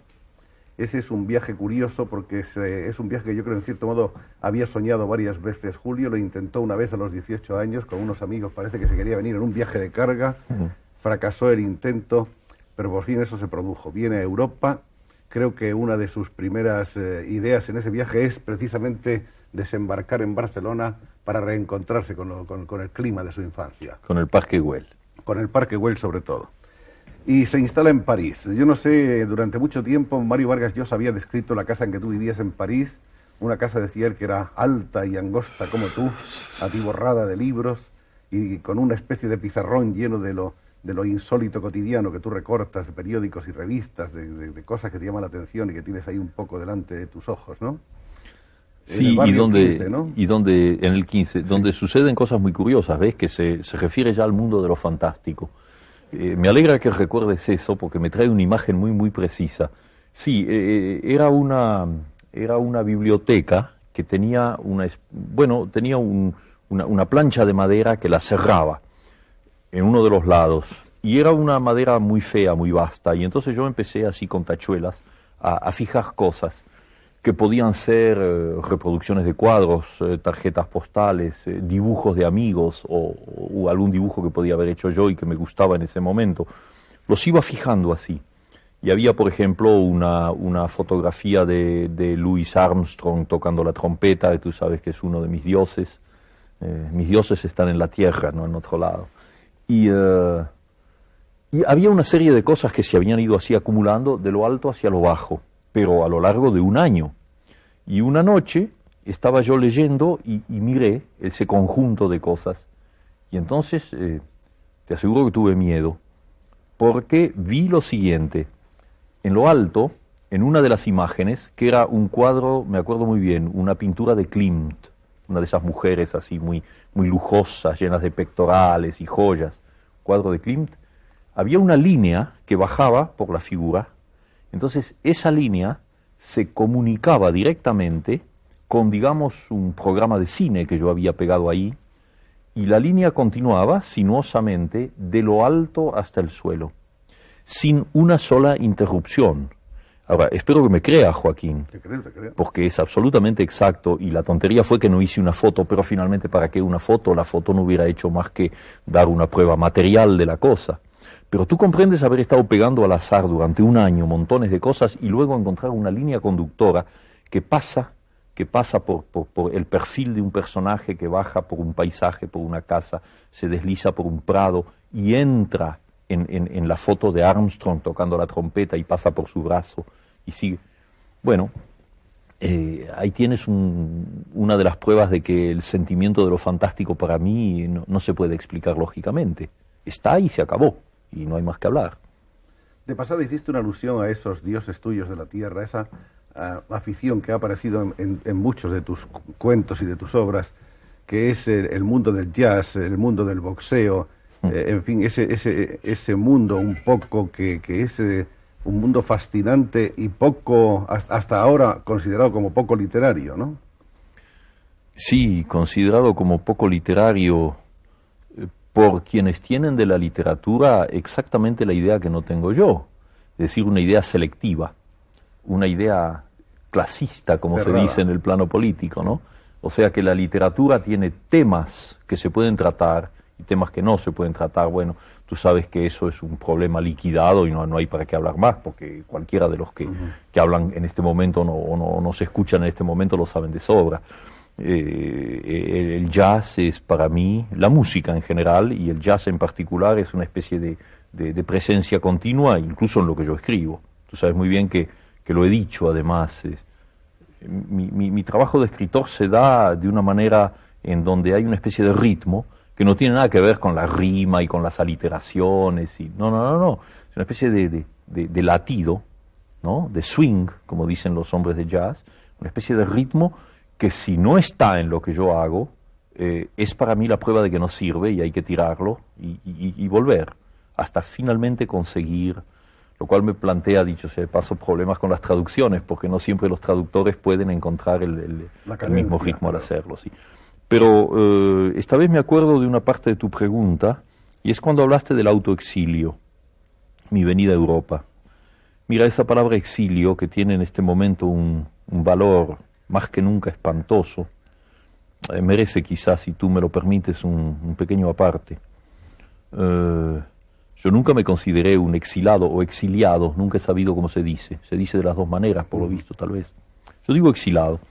Eh, nunca me consideré un exilado porque yo me fui de la Argentina porque me dio la santa gana y me quedé en París también por los mismos motivos y volví con mucha frecuencia a la Argentina a, ver a mis amigos y, ver a, mi gran amiga la ciudad, ¿no? O sea, las ciudades son como las mujeres, esas, esas, esas, esas ciudades de las que te enamoras y son el amor de tu vida y yo soy, no soy excesivamente monógamo, pienso que se pueden tener muchas ciudades que se aman al mismo tiempo. Entonces esa vuelta a Buenos Aires nunca tenía nada que ver con un exilio. Era simplemente alguien que viajaba afuera y vivía afuera y luego volvía. Bueno, desde, desde hace algún tiempo sé que soy un exilado. Ahora, ahora sé que soy verdaderamente un exilado, en el sentido más, más patético y más, y más terrible de la palabra. Pero mi caso personal no interesa. Lo que es terrible es asistir todos los días a esa diáspora, a ese exilio a esa inmensa cantidad de, compatriotas míos y después de compatriotas latinoamericanos. Tú sabes que yo estoy muy contento de ser argentino, pero lo que yo soy es latinoamericano. Cosa que molesta incluso a muchos argentinos, porque las nociones de patriotismo lamentablemente juegan demasiado eh, actualmente. Yo soy un latinoamericano y entonces siento es, esa cosa espantosa de, ese exilio cotidiano, los uruguayos, los chilenos, los argentinos, bolivianos y tantos más, y paraguayos y brasileños, la lista es larga, tú lo sabes, todo el cono sur. Esa gente que viene aquí en condiciones espantosas, buscando, buscando amigos. Yo sé que en España los exilados latinoamericanos están encontrando amigos, lo sé, sé también que hay problemas porque llegan en tales cantidades que no siempre es posible dar abasto y solucionarlo. No sé, mira, yo lo que espero es que en España se piense que cuando en los años del 36 al 39, no tengo necesidad de decir más, ¿no? La cantidad enorme de españoles que llegó a la Argentina, yo era joven en esa época, y los veíamos llegar, y ellos mejor que yo podrán decirte cómo fueron, cómo fueron recibidos, aceptados, cómo se fundieron con nosotros, cómo no hubo ningún problema. Me dirás que las situaciones eran distintas, que nosotros somos un país de inmigración, que teníamos más facilidades de aceptación. España o Francia o Alemania no las tienen, las, tienen en menor cantidad porque son países un poco colmados, los cupos, hablemos materialmente, están colmados. Pero algo me dice, en un plano visceral, que en todo caso en España eh, no se olvidará no se olvidará que entre el 36 y el 39, ustedes, los españoles, nuestros hermanos españoles, encontraron una casa en la Argentina. Final del juego, 1956, nueve relatos que se completan con otros en 1964. Hay unos cuentos ahí en los que por medio de sueños los personajes llegan a viajar a través del tiempo y del espacio. Este es un año importante en el que aparece también una gigantesca traducción de las obras de Edgar Allan Poe que te llevó un largo tiempo de trabajo. Mm. Bueno, pero tú has hecho una exposición, pero no me has hecho una pregunta, de manera que me quedo un poco, un poco colgado. Lo, de, Poe lo, tradujiste eh, inmediatamente de llegar a Europa. No, no inmediatamente. No, no, no, no, no, no. yo estaba viviendo ya en París. Acababa de casarme y vivía en París en condiciones económicas muy, muy difíciles, realmente muy, muy penosas pero sin problema, porque yo era más joven, aunque ya no era un joven, pero me sentía, bueno, siempre me siento muy joven, pero en ese momento más claro. Y, eh, y la Universidad de, de, Puerto Rico, donde estaba Francisco Ayala, que había vivido, bueno, era uno de los hombres que había ido a la Argentina, nos habíamos hecho muy amigos. Ayala hizo un trabajo espléndido en la Argentina, fundó una revista, dictó cursos, nos enseñó montones de cosas. Y luego la, Universidad de Puerto Rico lo contrató, y ese fue allá. Y eh, Paco Ayala se acordaba de nuestras discusiones sobre Edgar Allan Poe, un amor común, ¿sabes? En Buenos Aires. Y entonces eh, se le ocurrió la idea de que hacía falta una traducción de las obras completas en prosa. Porque finalmente en esa época de Poe había la traducción eh, discutible muchas veces de los cuentos más conocidos. Pero faltaban los otros cuentos y faltaban todos los ensayos, que son muchos de ellos fundamentales. Entonces me escribió ofreciéndome esa traducción y un contrato de la, de la universidad.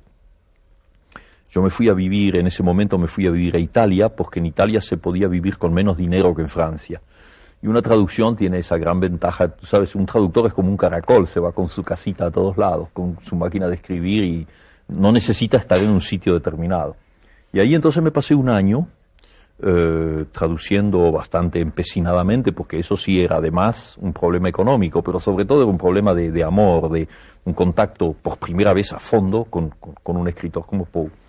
Y hice esa traducción que se publicó en la Universidad de Puerto Rico, y que no salió de un ámbito académico, porque eran esos, esos tomazos pesados y supongo que bastante caros.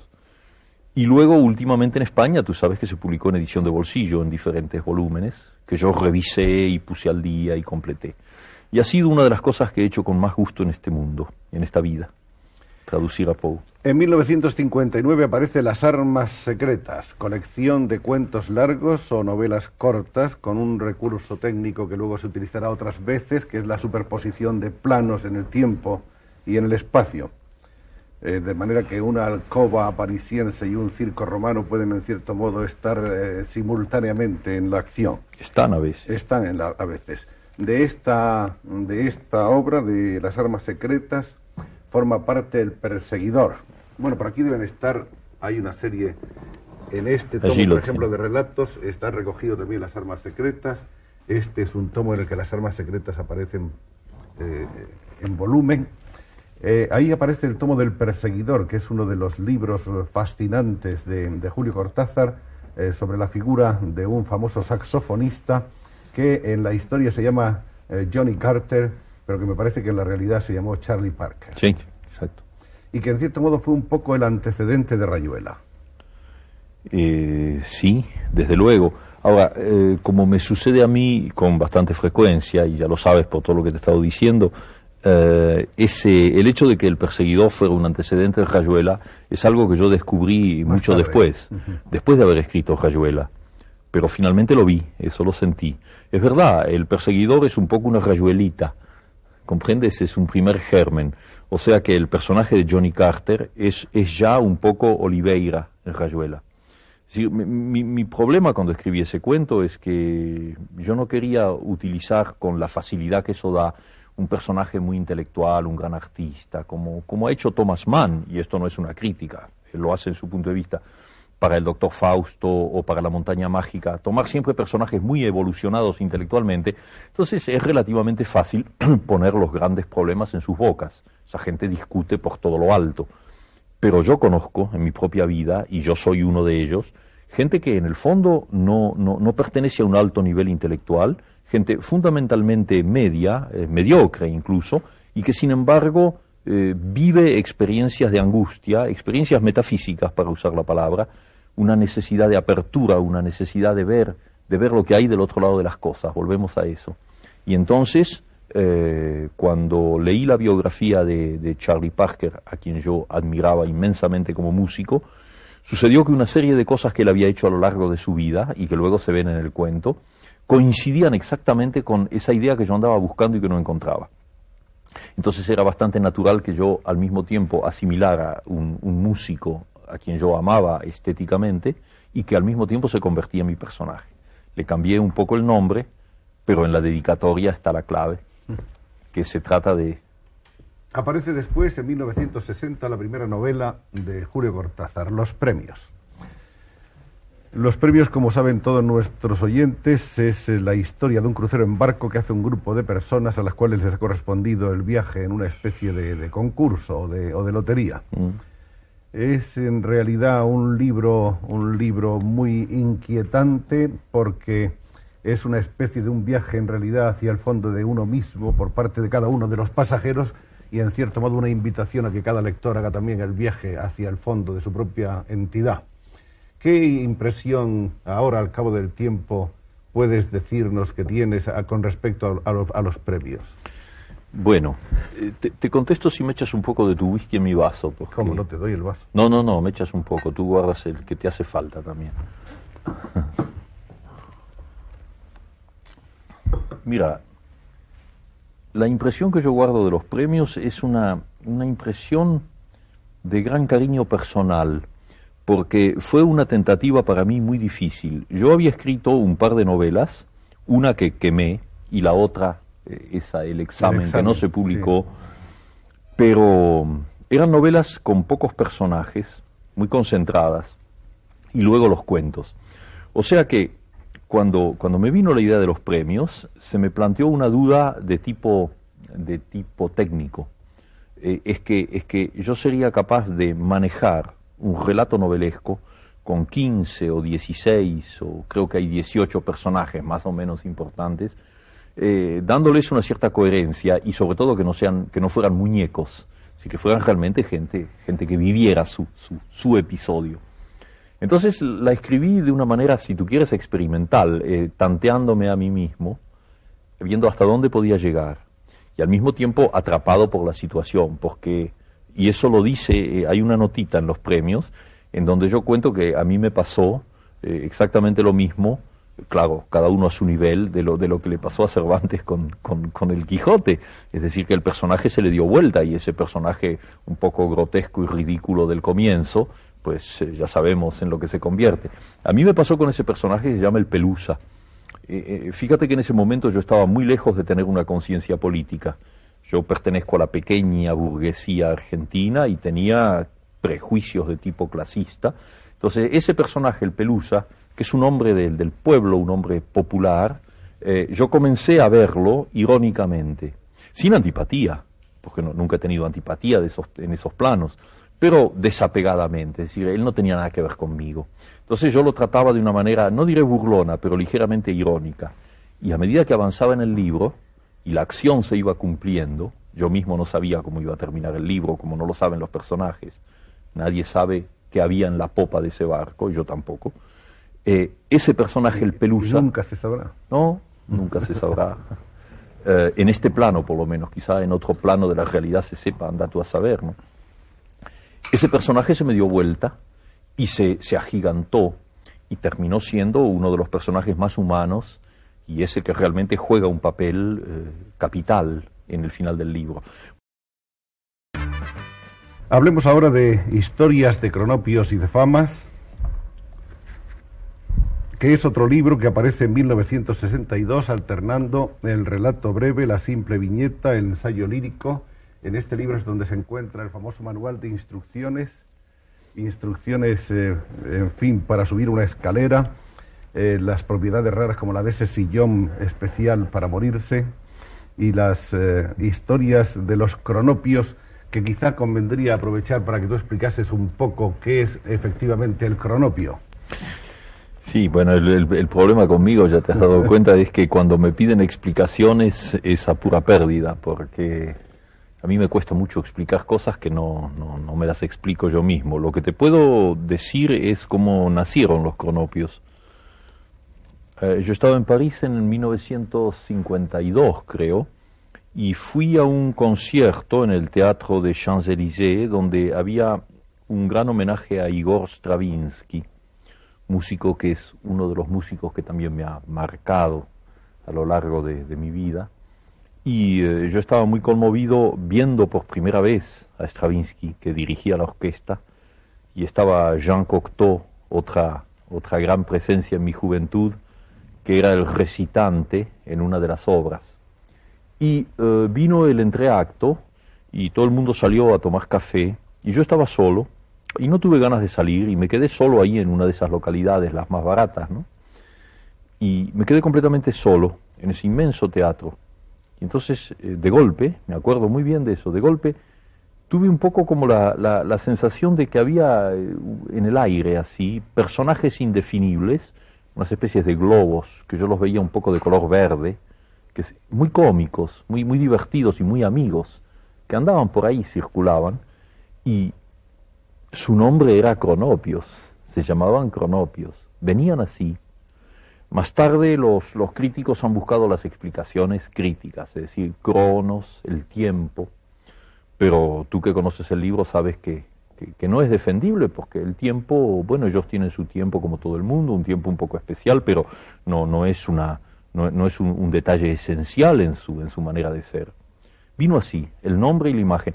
Y por eso es que al principio, cuando se los define, se busca la definición.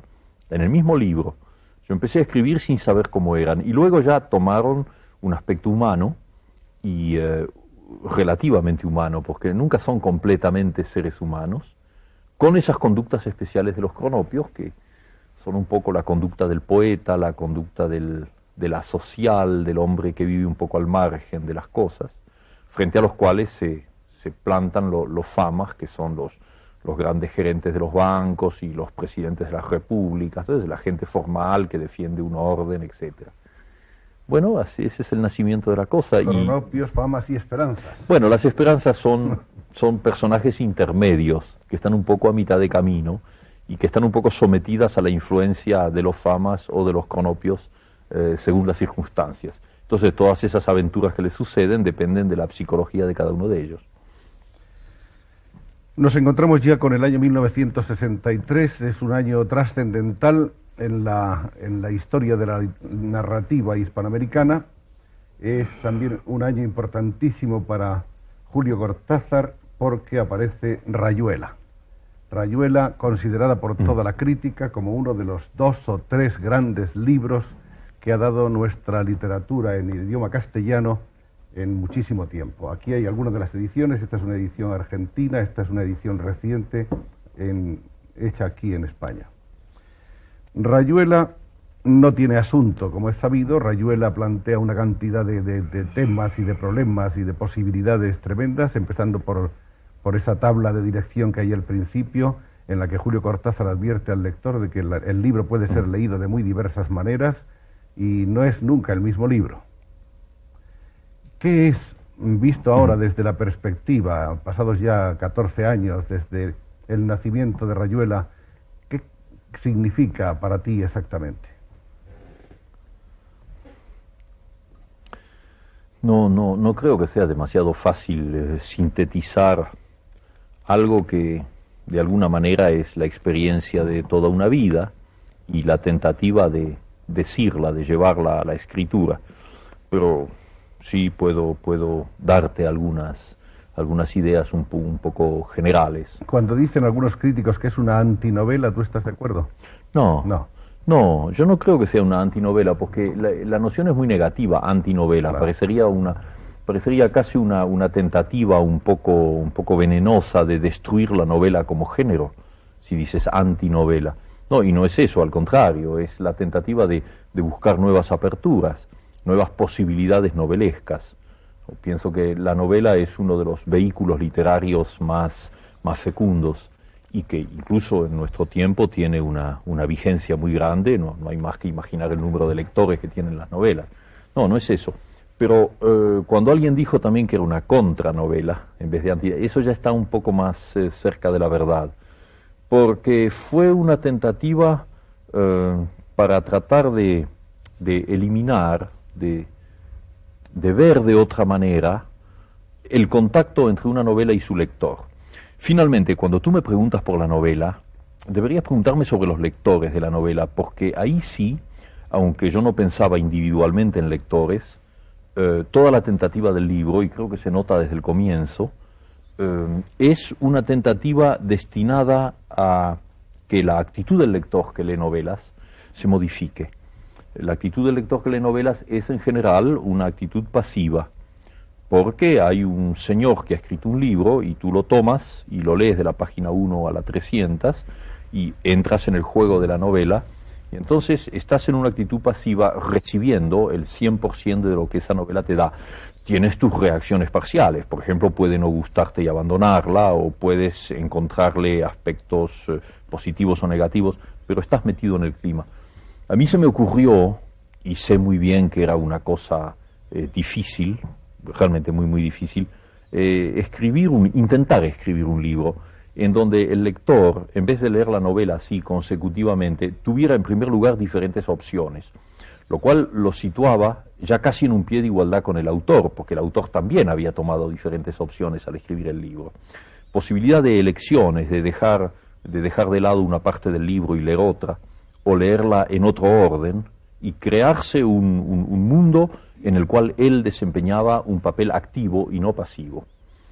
Eh, yo sé muy bien que en la práctica eso no corresponde exactamente con, mis deseos, digamos, teóricos, porque finalmente los lectores de Rayuela eh, la han aceptado en su conjunto como un libro y en ese sentido es una novela como cualquier otra. Pero también sé que muchos de esos lectores han sentido que se les reclamaba una, participación mucho más activa, que es lo que yo llamo en el libro el lector cómplice.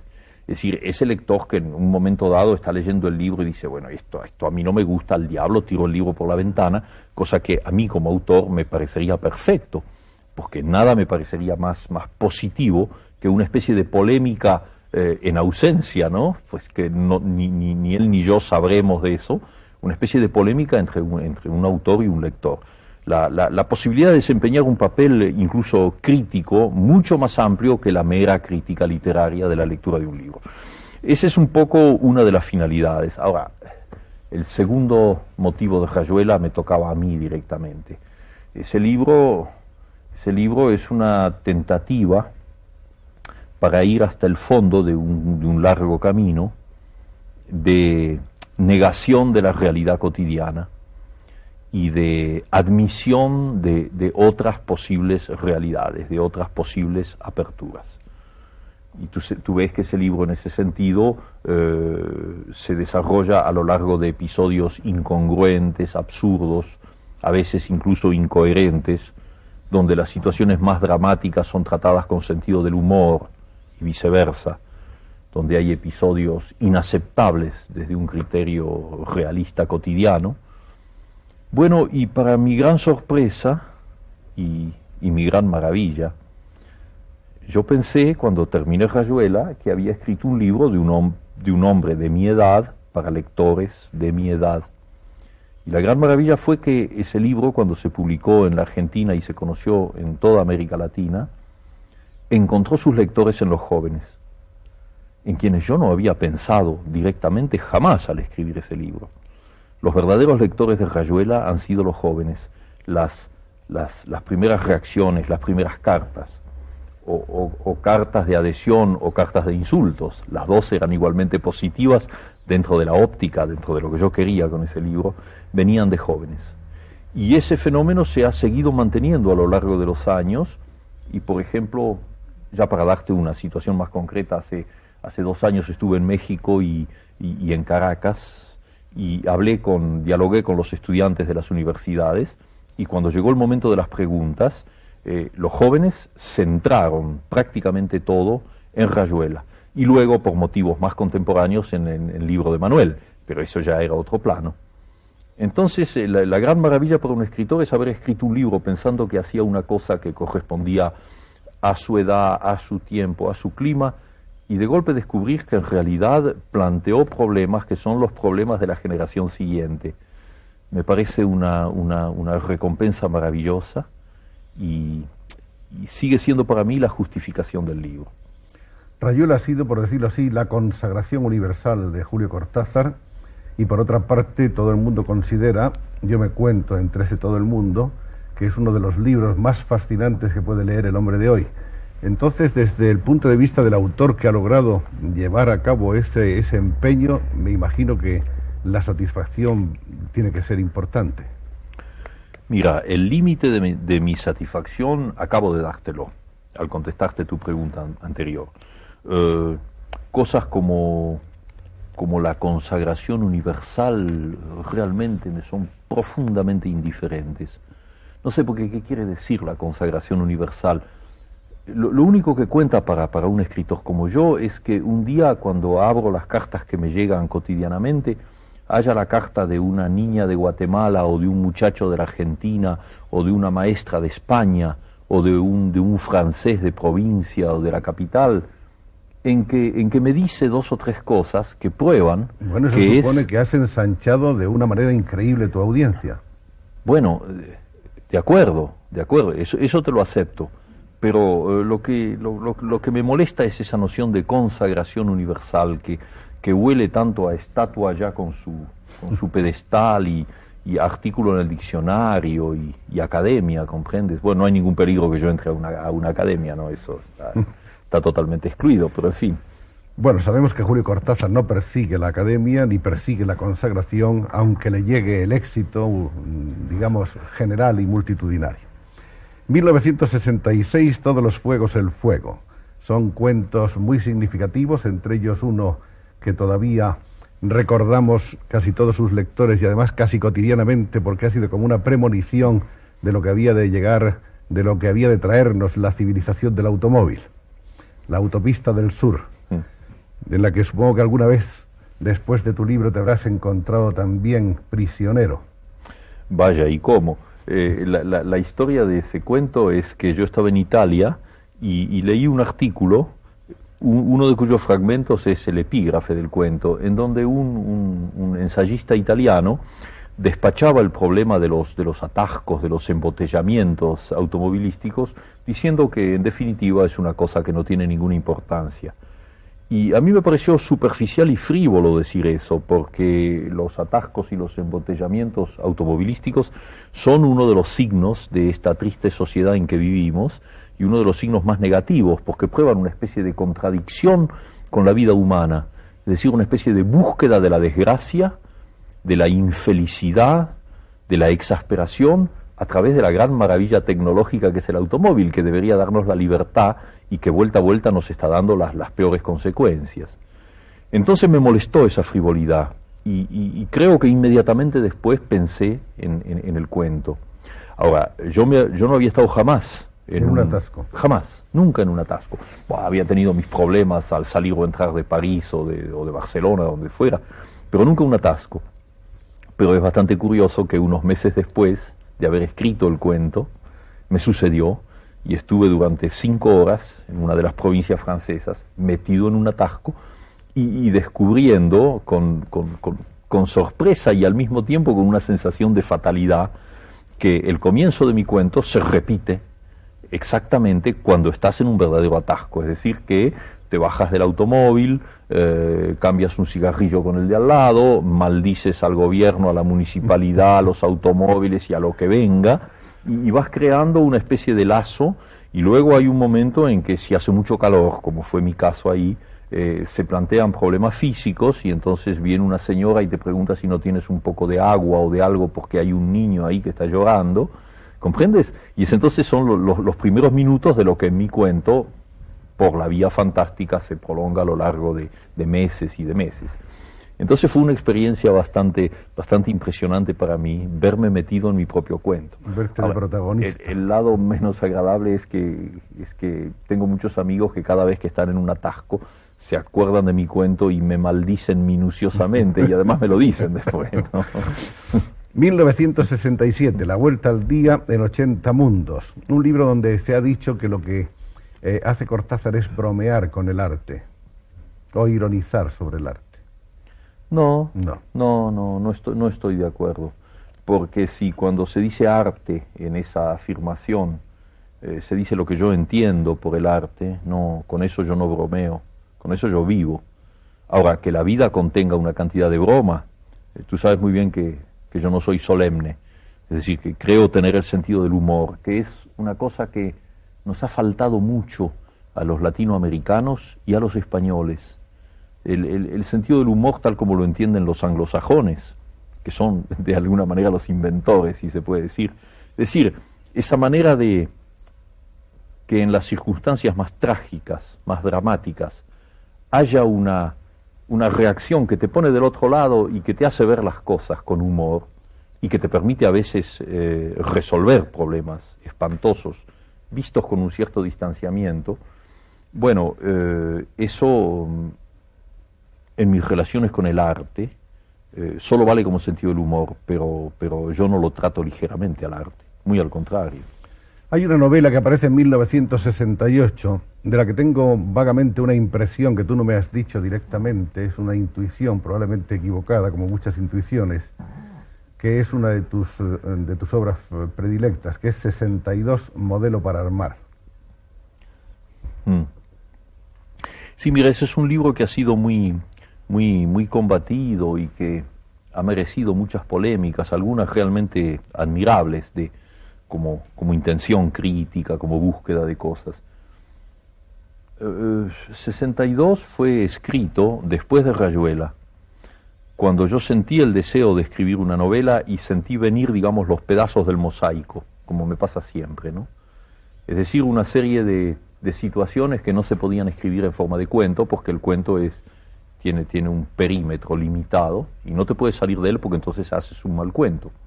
De la misma manera que una novela que sea un cuento estirado es una mala novela. Y eh, en ese momento tuve, eh, dudé, porque después de haber escrito Rayuela, que era un, territorio que yo conocía, donde había dado todo lo que podía dar, había el peligro de que al sentarme a la máquina me sucediera como Alejandro Dumas, es decir, que después de los tres mosqueteros viniera 20 años después, con la diferencia de que Alejandro Dumas lo hacía a propósito, en buena hora, porque es una maravilla. Pero en mi caso, en la medida en que yo creo que no hay que, que, no hay que utilizar lo que ya se ha conseguido, sino que hay que buscar una cosa nueva, si no, realmente no vale la pena ser un escritor si te pasas la vida repitiendo el mismo libro con diferentes variantes porque no tiene chiste, no tiene gracia, ni, ni, para el lector ni para ti en primer lugar.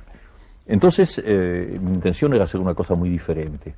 Y partiendo de una hipótesis que había en Rayuela, en el capítulo 62, por eso la novela se llama así, intenté ver si podía conseguirlo. Eh, yo no estoy demasiado descontento de ese libro. Sé que en el caso de los lectores la reacción fue muy diferente. Eh, los hay que captaron el, el, terreno experimental y los hay que se quedaban, estaban todavía esperando la segunda parte de Rayuela, pero nunca habrá segunda parte. Buenos Aires, Buenos Aires es el título de un libro que aparece en ese mismo año en el que Julio Cortázar pone textos a una serie de fotografías basadas en la realidad bonaerense, sí. que es una ciudad de la que nos ha dicho Julio que está enamorado desde siempre, que es una ciudad que está presente a lo largo de toda su obra, probablemente ha estado más presente en sus años de París que en sus propios años de Buenos Aires. Fíjate, eh, me gusta tanto que digas eso, Joaquín, porque es verdad. Sí, no es que yo no amara Buenos Aires cuando estaba en ella, claro, era un pedacito de Buenos Aires y la vivía, y sobre todo en la juventud uno, uno vive una ciudad muy especial, la, la, ciudad noctámbula, la ciudad del puerto, la ciudad del bajo, como decimos nosotros, de los cafés. Es una ciudad muy, muy, muy hermosa, muy extraña. Pero yo pienso que con la distancia hubo una especie de decantación, de purificación, y entonces apareció en mí una, Buenos Aires más, más, más íntegra, más, más total, y esa es la que estas chicas, Sara y Alicia, que son maravillosas fotógrafas, habían captado en una serie de fotografías que no son las consabidas fotografías convencionales de una ciudad. Y entonces me, me gustó que me enviaran esas fotos y que yo las tuviera ahí largo tiempo en las paredes, en una mesa, y que poco a poco esos textos fueran viniendo como una especie de canto, que un tango, digamos, un tango que acompañaba a mi Buenos Aires. 1969, último round, donde al igual que en la vuelta al día en 80 mundos se mezclan cuentos, hay ensayos heterodoxos, citas, poemas, dibujos, fotografías, hay un catálogo de maldades intelectuales.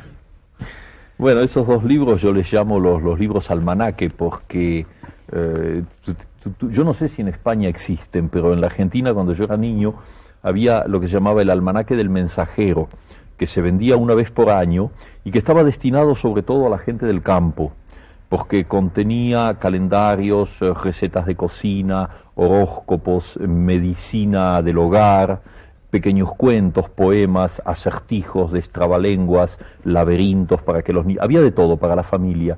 Y claro, en esas familias o analfabetas o apenas alfabetas, ese almanaque del mensajero les cubría todo un año, era útil porque les daba los elementos necesarios, eh, cómo hay que curar la enfermedad de, de, una, de una vaca que se enfermó, ese tipo de cosas, y al mismo tiempo tenían un contenido estético, inocente, pero muy bello a veces. Entonces, eh, cuando hice la vuelta al día en 80 mundos y luego último round, es porque yo había ido acumulando papeles sueltos. había poemas, tú sabes que yo he publicado muy pocos poemas, porque son siempre muy, muy para mí, y eh, notas, eh, algún cuento que andaba por ahí. Y de golpe dije, bueno, si yo trabajo con un amigo, que en este caso era Julio Silva, el magnífico pintor argentino, que es un viejo amigo mío de París, hagamos un libro para jugar, hagamos un gran almanaque. Claro, no es un almanaque, pero tiene el aspecto así, inconexo, mezclado, y me divirtió mucho hacerlo, realmente fue un gran juego a todo esto nos hemos saltado un libro del que en España hay muy pocas noticias, que se llama Fantomas. Bueno, es que eso es un libro. No sé si es un libro, en realidad es un cómic. ¿Cómo dicen en España las historietas? Dicen un cómic. Qué lástima que en América Latina y en España tengamos que utilizar palabras inglesas cuando Aquí hay le llamábamos palabras siempre historietas. Lo que pasa Ah. es que el cómic, la palabra cómic, nos ha invadido también Sí. con posterioridad que a, Sí. que a vuestros países. Bueno, en Pero- todo caso sirve como signo, ¿no? Uno se entiende. Bueno, la, la historia de Fantomas es la siguiente. Y te la voy a contar un poquito en detalle porque creo que, que tiene sentido. Porque es un libro que no, por circunstancias obvias, no, no, no entró en España en la época en que se publicó. Eh, supongo que entrará ahora. Y la verdad es que me gustaría que, mis amigos lo leyeran. Em, la historia es la siguiente. Yo había estado eh, trabajando con el tribunal Bertrand Russell, que hizo tres reuniones, dos en, en Roma y una en Bruselas, donde se cuestionó y se puso sobre el tapete el problema de la violencia, de la tortura, de los eh, regímenes de extrema derecha en el Cono Sur. Y entonces, sabes muy bien cómo funciona el Tribunal Russell, que había hecho ya su trabajo sobre la guerra de Vietnam, consiste en la audición de testigos y eh, el, control de esas audiciones por juristas imparciales y, en definitiva, una sentencia que no tiene, desgraciadamente, ningún valor práctico, pero sí un valor moral. Es decir, condenar ciertos gobiernos, condenar ciertos sistemas, condenar eh, determinadas fuerzas negativas, en este caso en América Latina. Bueno, puesto que me conoces, sabes muy bien que yo acepté ser miembro de ese jurado y trabajé todo lo que pude en el tribunal. Pero luego, a la hora de la sentencia, pasó que el bloqueo informativo en América Latina, perfectamente manipulado, como lo, como lo está, hizo que inmensas masas de población no tuvieran la menor noticia, es decir, no, se enteraran de lo que el tribunal Russell había hecho en ese plano. Lo cual, naturalmente, el tribunal no podía impedirlo porque no tiene medios. Eh, El tribunal Russell no puede luchar contra el Pentágono y no puede luchar contra los dólares. Entonces eh, se tenía que limitar a la distribución más eficaz posible, pero muy limitada. En ese momento me llegó de México un cómic en donde un amigo, me lo enviaba un amigo, diciéndome, mira, este, cuando un escritor entra como personaje en un cómic, eso ya es la celebridad mundial. Me lo, me lo hacía como un chiste.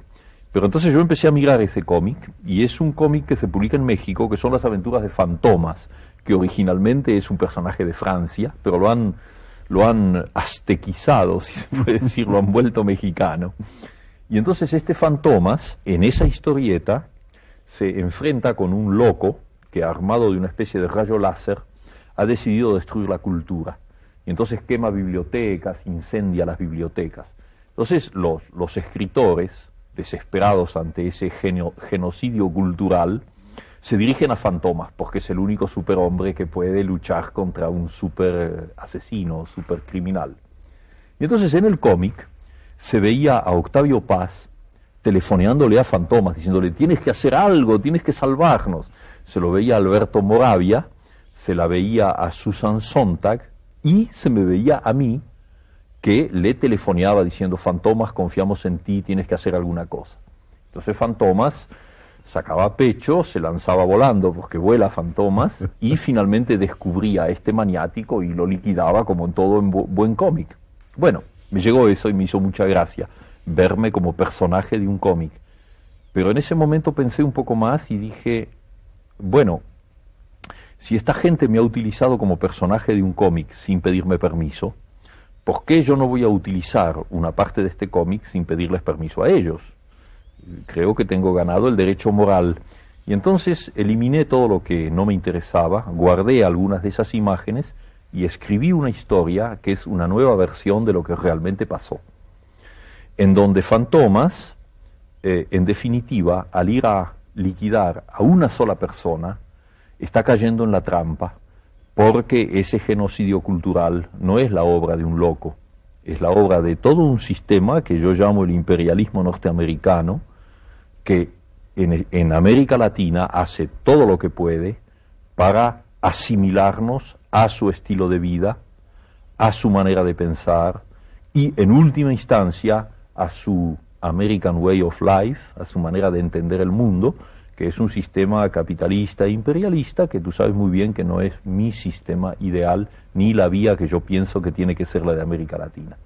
Entonces escribí ese texto intercalando las aventuras de Fantomas, pero cambiándole el sentido, y en última instancia incluí la sentencia del Tribunal Russell. Y le pedí al editor que publicase eso imitando lo más posible una de esas pequeñas revistas de cómics y que en vez de venderlo en las librerías lo vendiera en los kioscos. Entonces el resultado fue que 60.000 mexicanos leyeron eso en dos meses y que eso se distribuyó hasta donde se podía distribuir en América Latina. Libro de Manuel. Esta es la última novela de Cortázar por ahora, aparecida en 1973 y que es un testimonio de todas las preocupaciones estéticas, sociales y políticas de Julio Cortázar. Sobre este libro yo creo que sí que conviene alguna puntualización ahora del autor. Oh, sí. Sí, mira, yo también lo creo. También lo creo porque desgraciadamente la actualidad de ese libro, que yo esperaba efímera, eh, no lo ha sido. Ese libro fue escrito mal. Es el peor de mis libros, porque yo soy muy vago para escribir, escribo cuando me da la gana y me tomo todo el tiempo necesario. No soy un escritor profesional, yo soy un aficionado que escribe libros. He escrito unos cuantos, pero soy, me considero un aficionado y, quiero considerarme un aficionado. Es muy importante para mí no, no sentir la noción de profesionalización. Ahora, cuando empecé a escribir el libro de Manuel, eso lo hice como si me lo hubiesen encargado. Ahora, quien me lo encargaba era yo mismo como argentino porque era el momento de la dictadura de la NUCE, era el momento en donde empezaba en la Argentina esa escalada de la violencia que llevó a hacer de la tortura no solo una institución, sino una técnica tan absolutamente monstruosa que va más allá de toda descripción. Ahora te estoy hablando como miembro del jurado del Tribunal Russell, con las pruebas concretas de la forma en que bajo la dirección de asesores entrenados en Panamá, por ejemplo, más los aficionados locales que abundan, se tortura. Ese libro fue una tentativa de escribir una novela, porque yo no he nacido para escribir literatura política, no soy un político y ya te digo, no tengo ideas coherentes. Eh, puedo ver una situación, puedo tomar partido, y puedo decir a mi manera lo que siento frente a esa situación. Mi manera es una manera literaria. Entonces, si yo, escribía si yo escribía en ese momento, si yo hubiera escrito en ese momento un libro que fuese un panfleto político, no tenía ningún sentido. Hubiera sido malo y no hubiera tenido ninguna eficacia. La tentativa fue de escribir una novela en donde la literatura conservara eh, todo lo que es para mí, para lo que yo vivo, y que al mismo tiempo hubiese la presencia de la realidad cotidiana. Y es realmente muy difícil esa convergencia entre la información que recibes cotidianamente y el mundo de ficción en que se mueve una novela.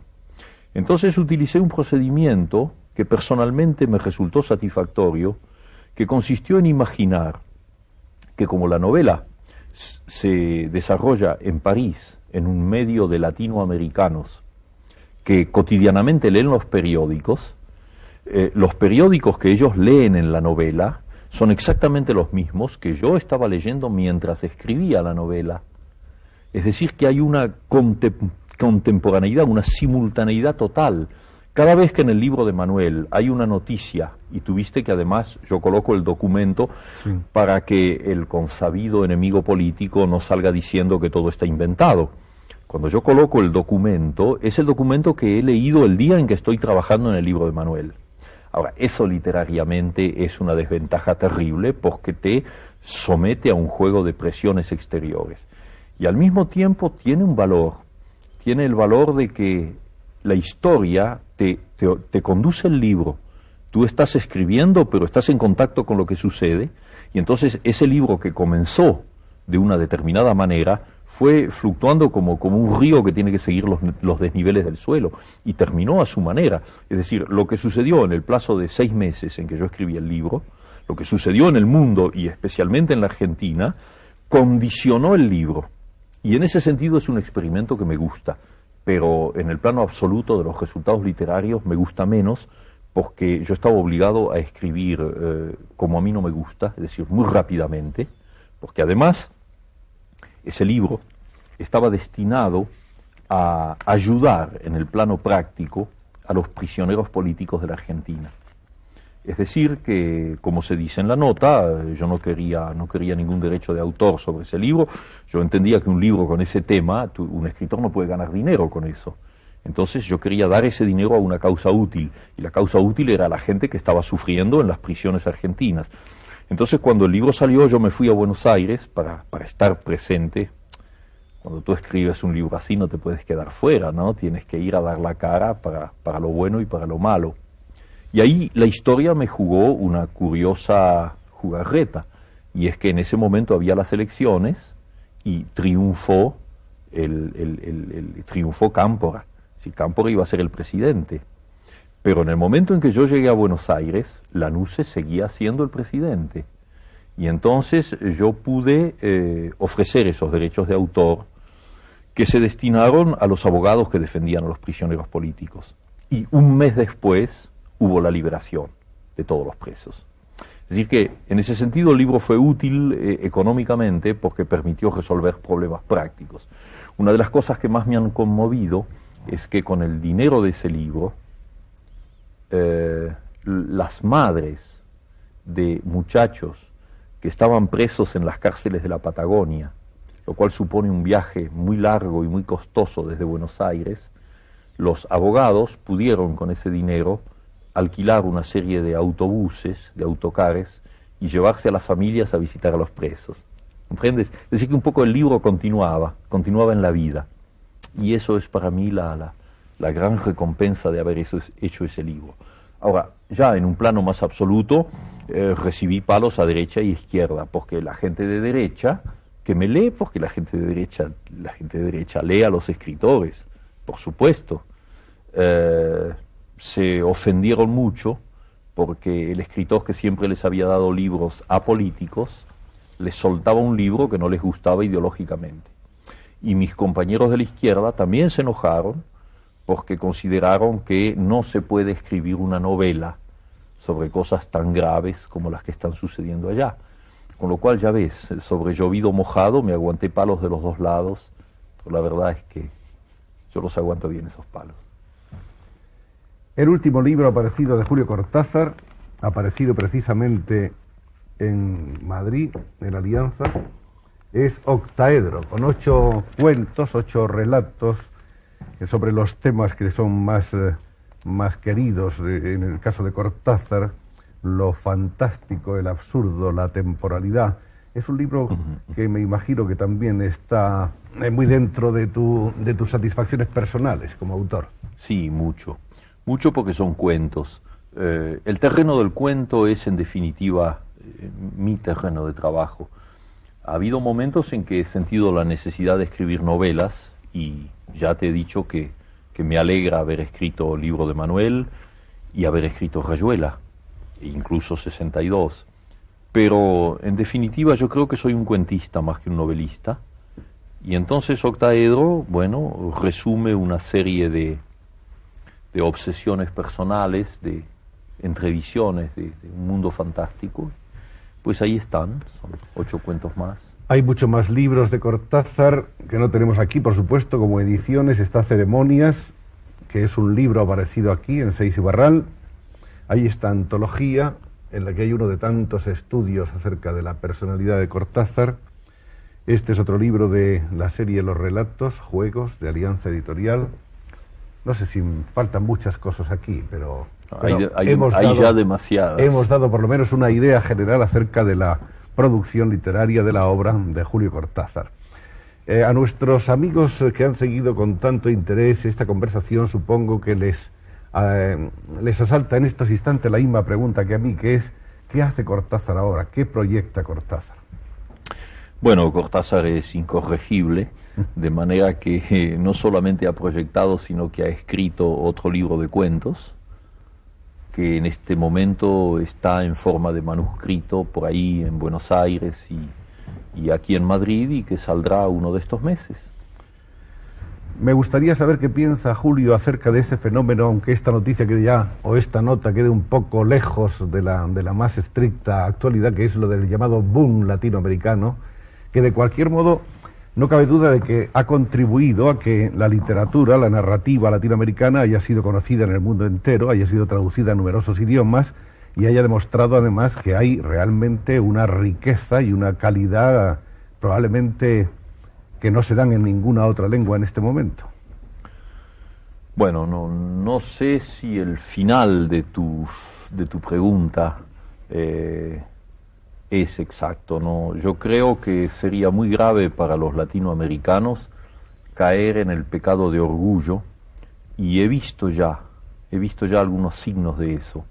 Eso que se ha llamado boom ha sido tan ensalzado, tan puesto en un primer plano, que ha creado en algunos escritores consagrados y en otros que no lo son, pero que están haciendo su trabajo, una especie de sentimiento de, de triunfo previo, es decir, que el hecho de ser guatemalteco, argentino o mexicano es, es ya un, título de superioridad literaria, lo cual es una lamentable y peligrosa equivocación.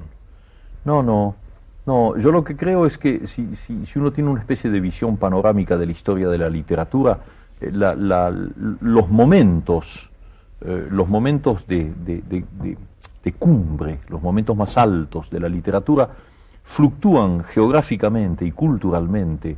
Eh, no está excluido de ninguna manera que dentro de dos o tres años la publicación de cuatro o cinco libros, eh, sea en España o sea en, en, en, Alemania Occidental o Alemania Oriental o donde tú quieras, cualquier lugar del mundo, lancen la literatura a un nuevo plano, un primer plano, que deje lo que está sucediendo ahora en un segundo plano.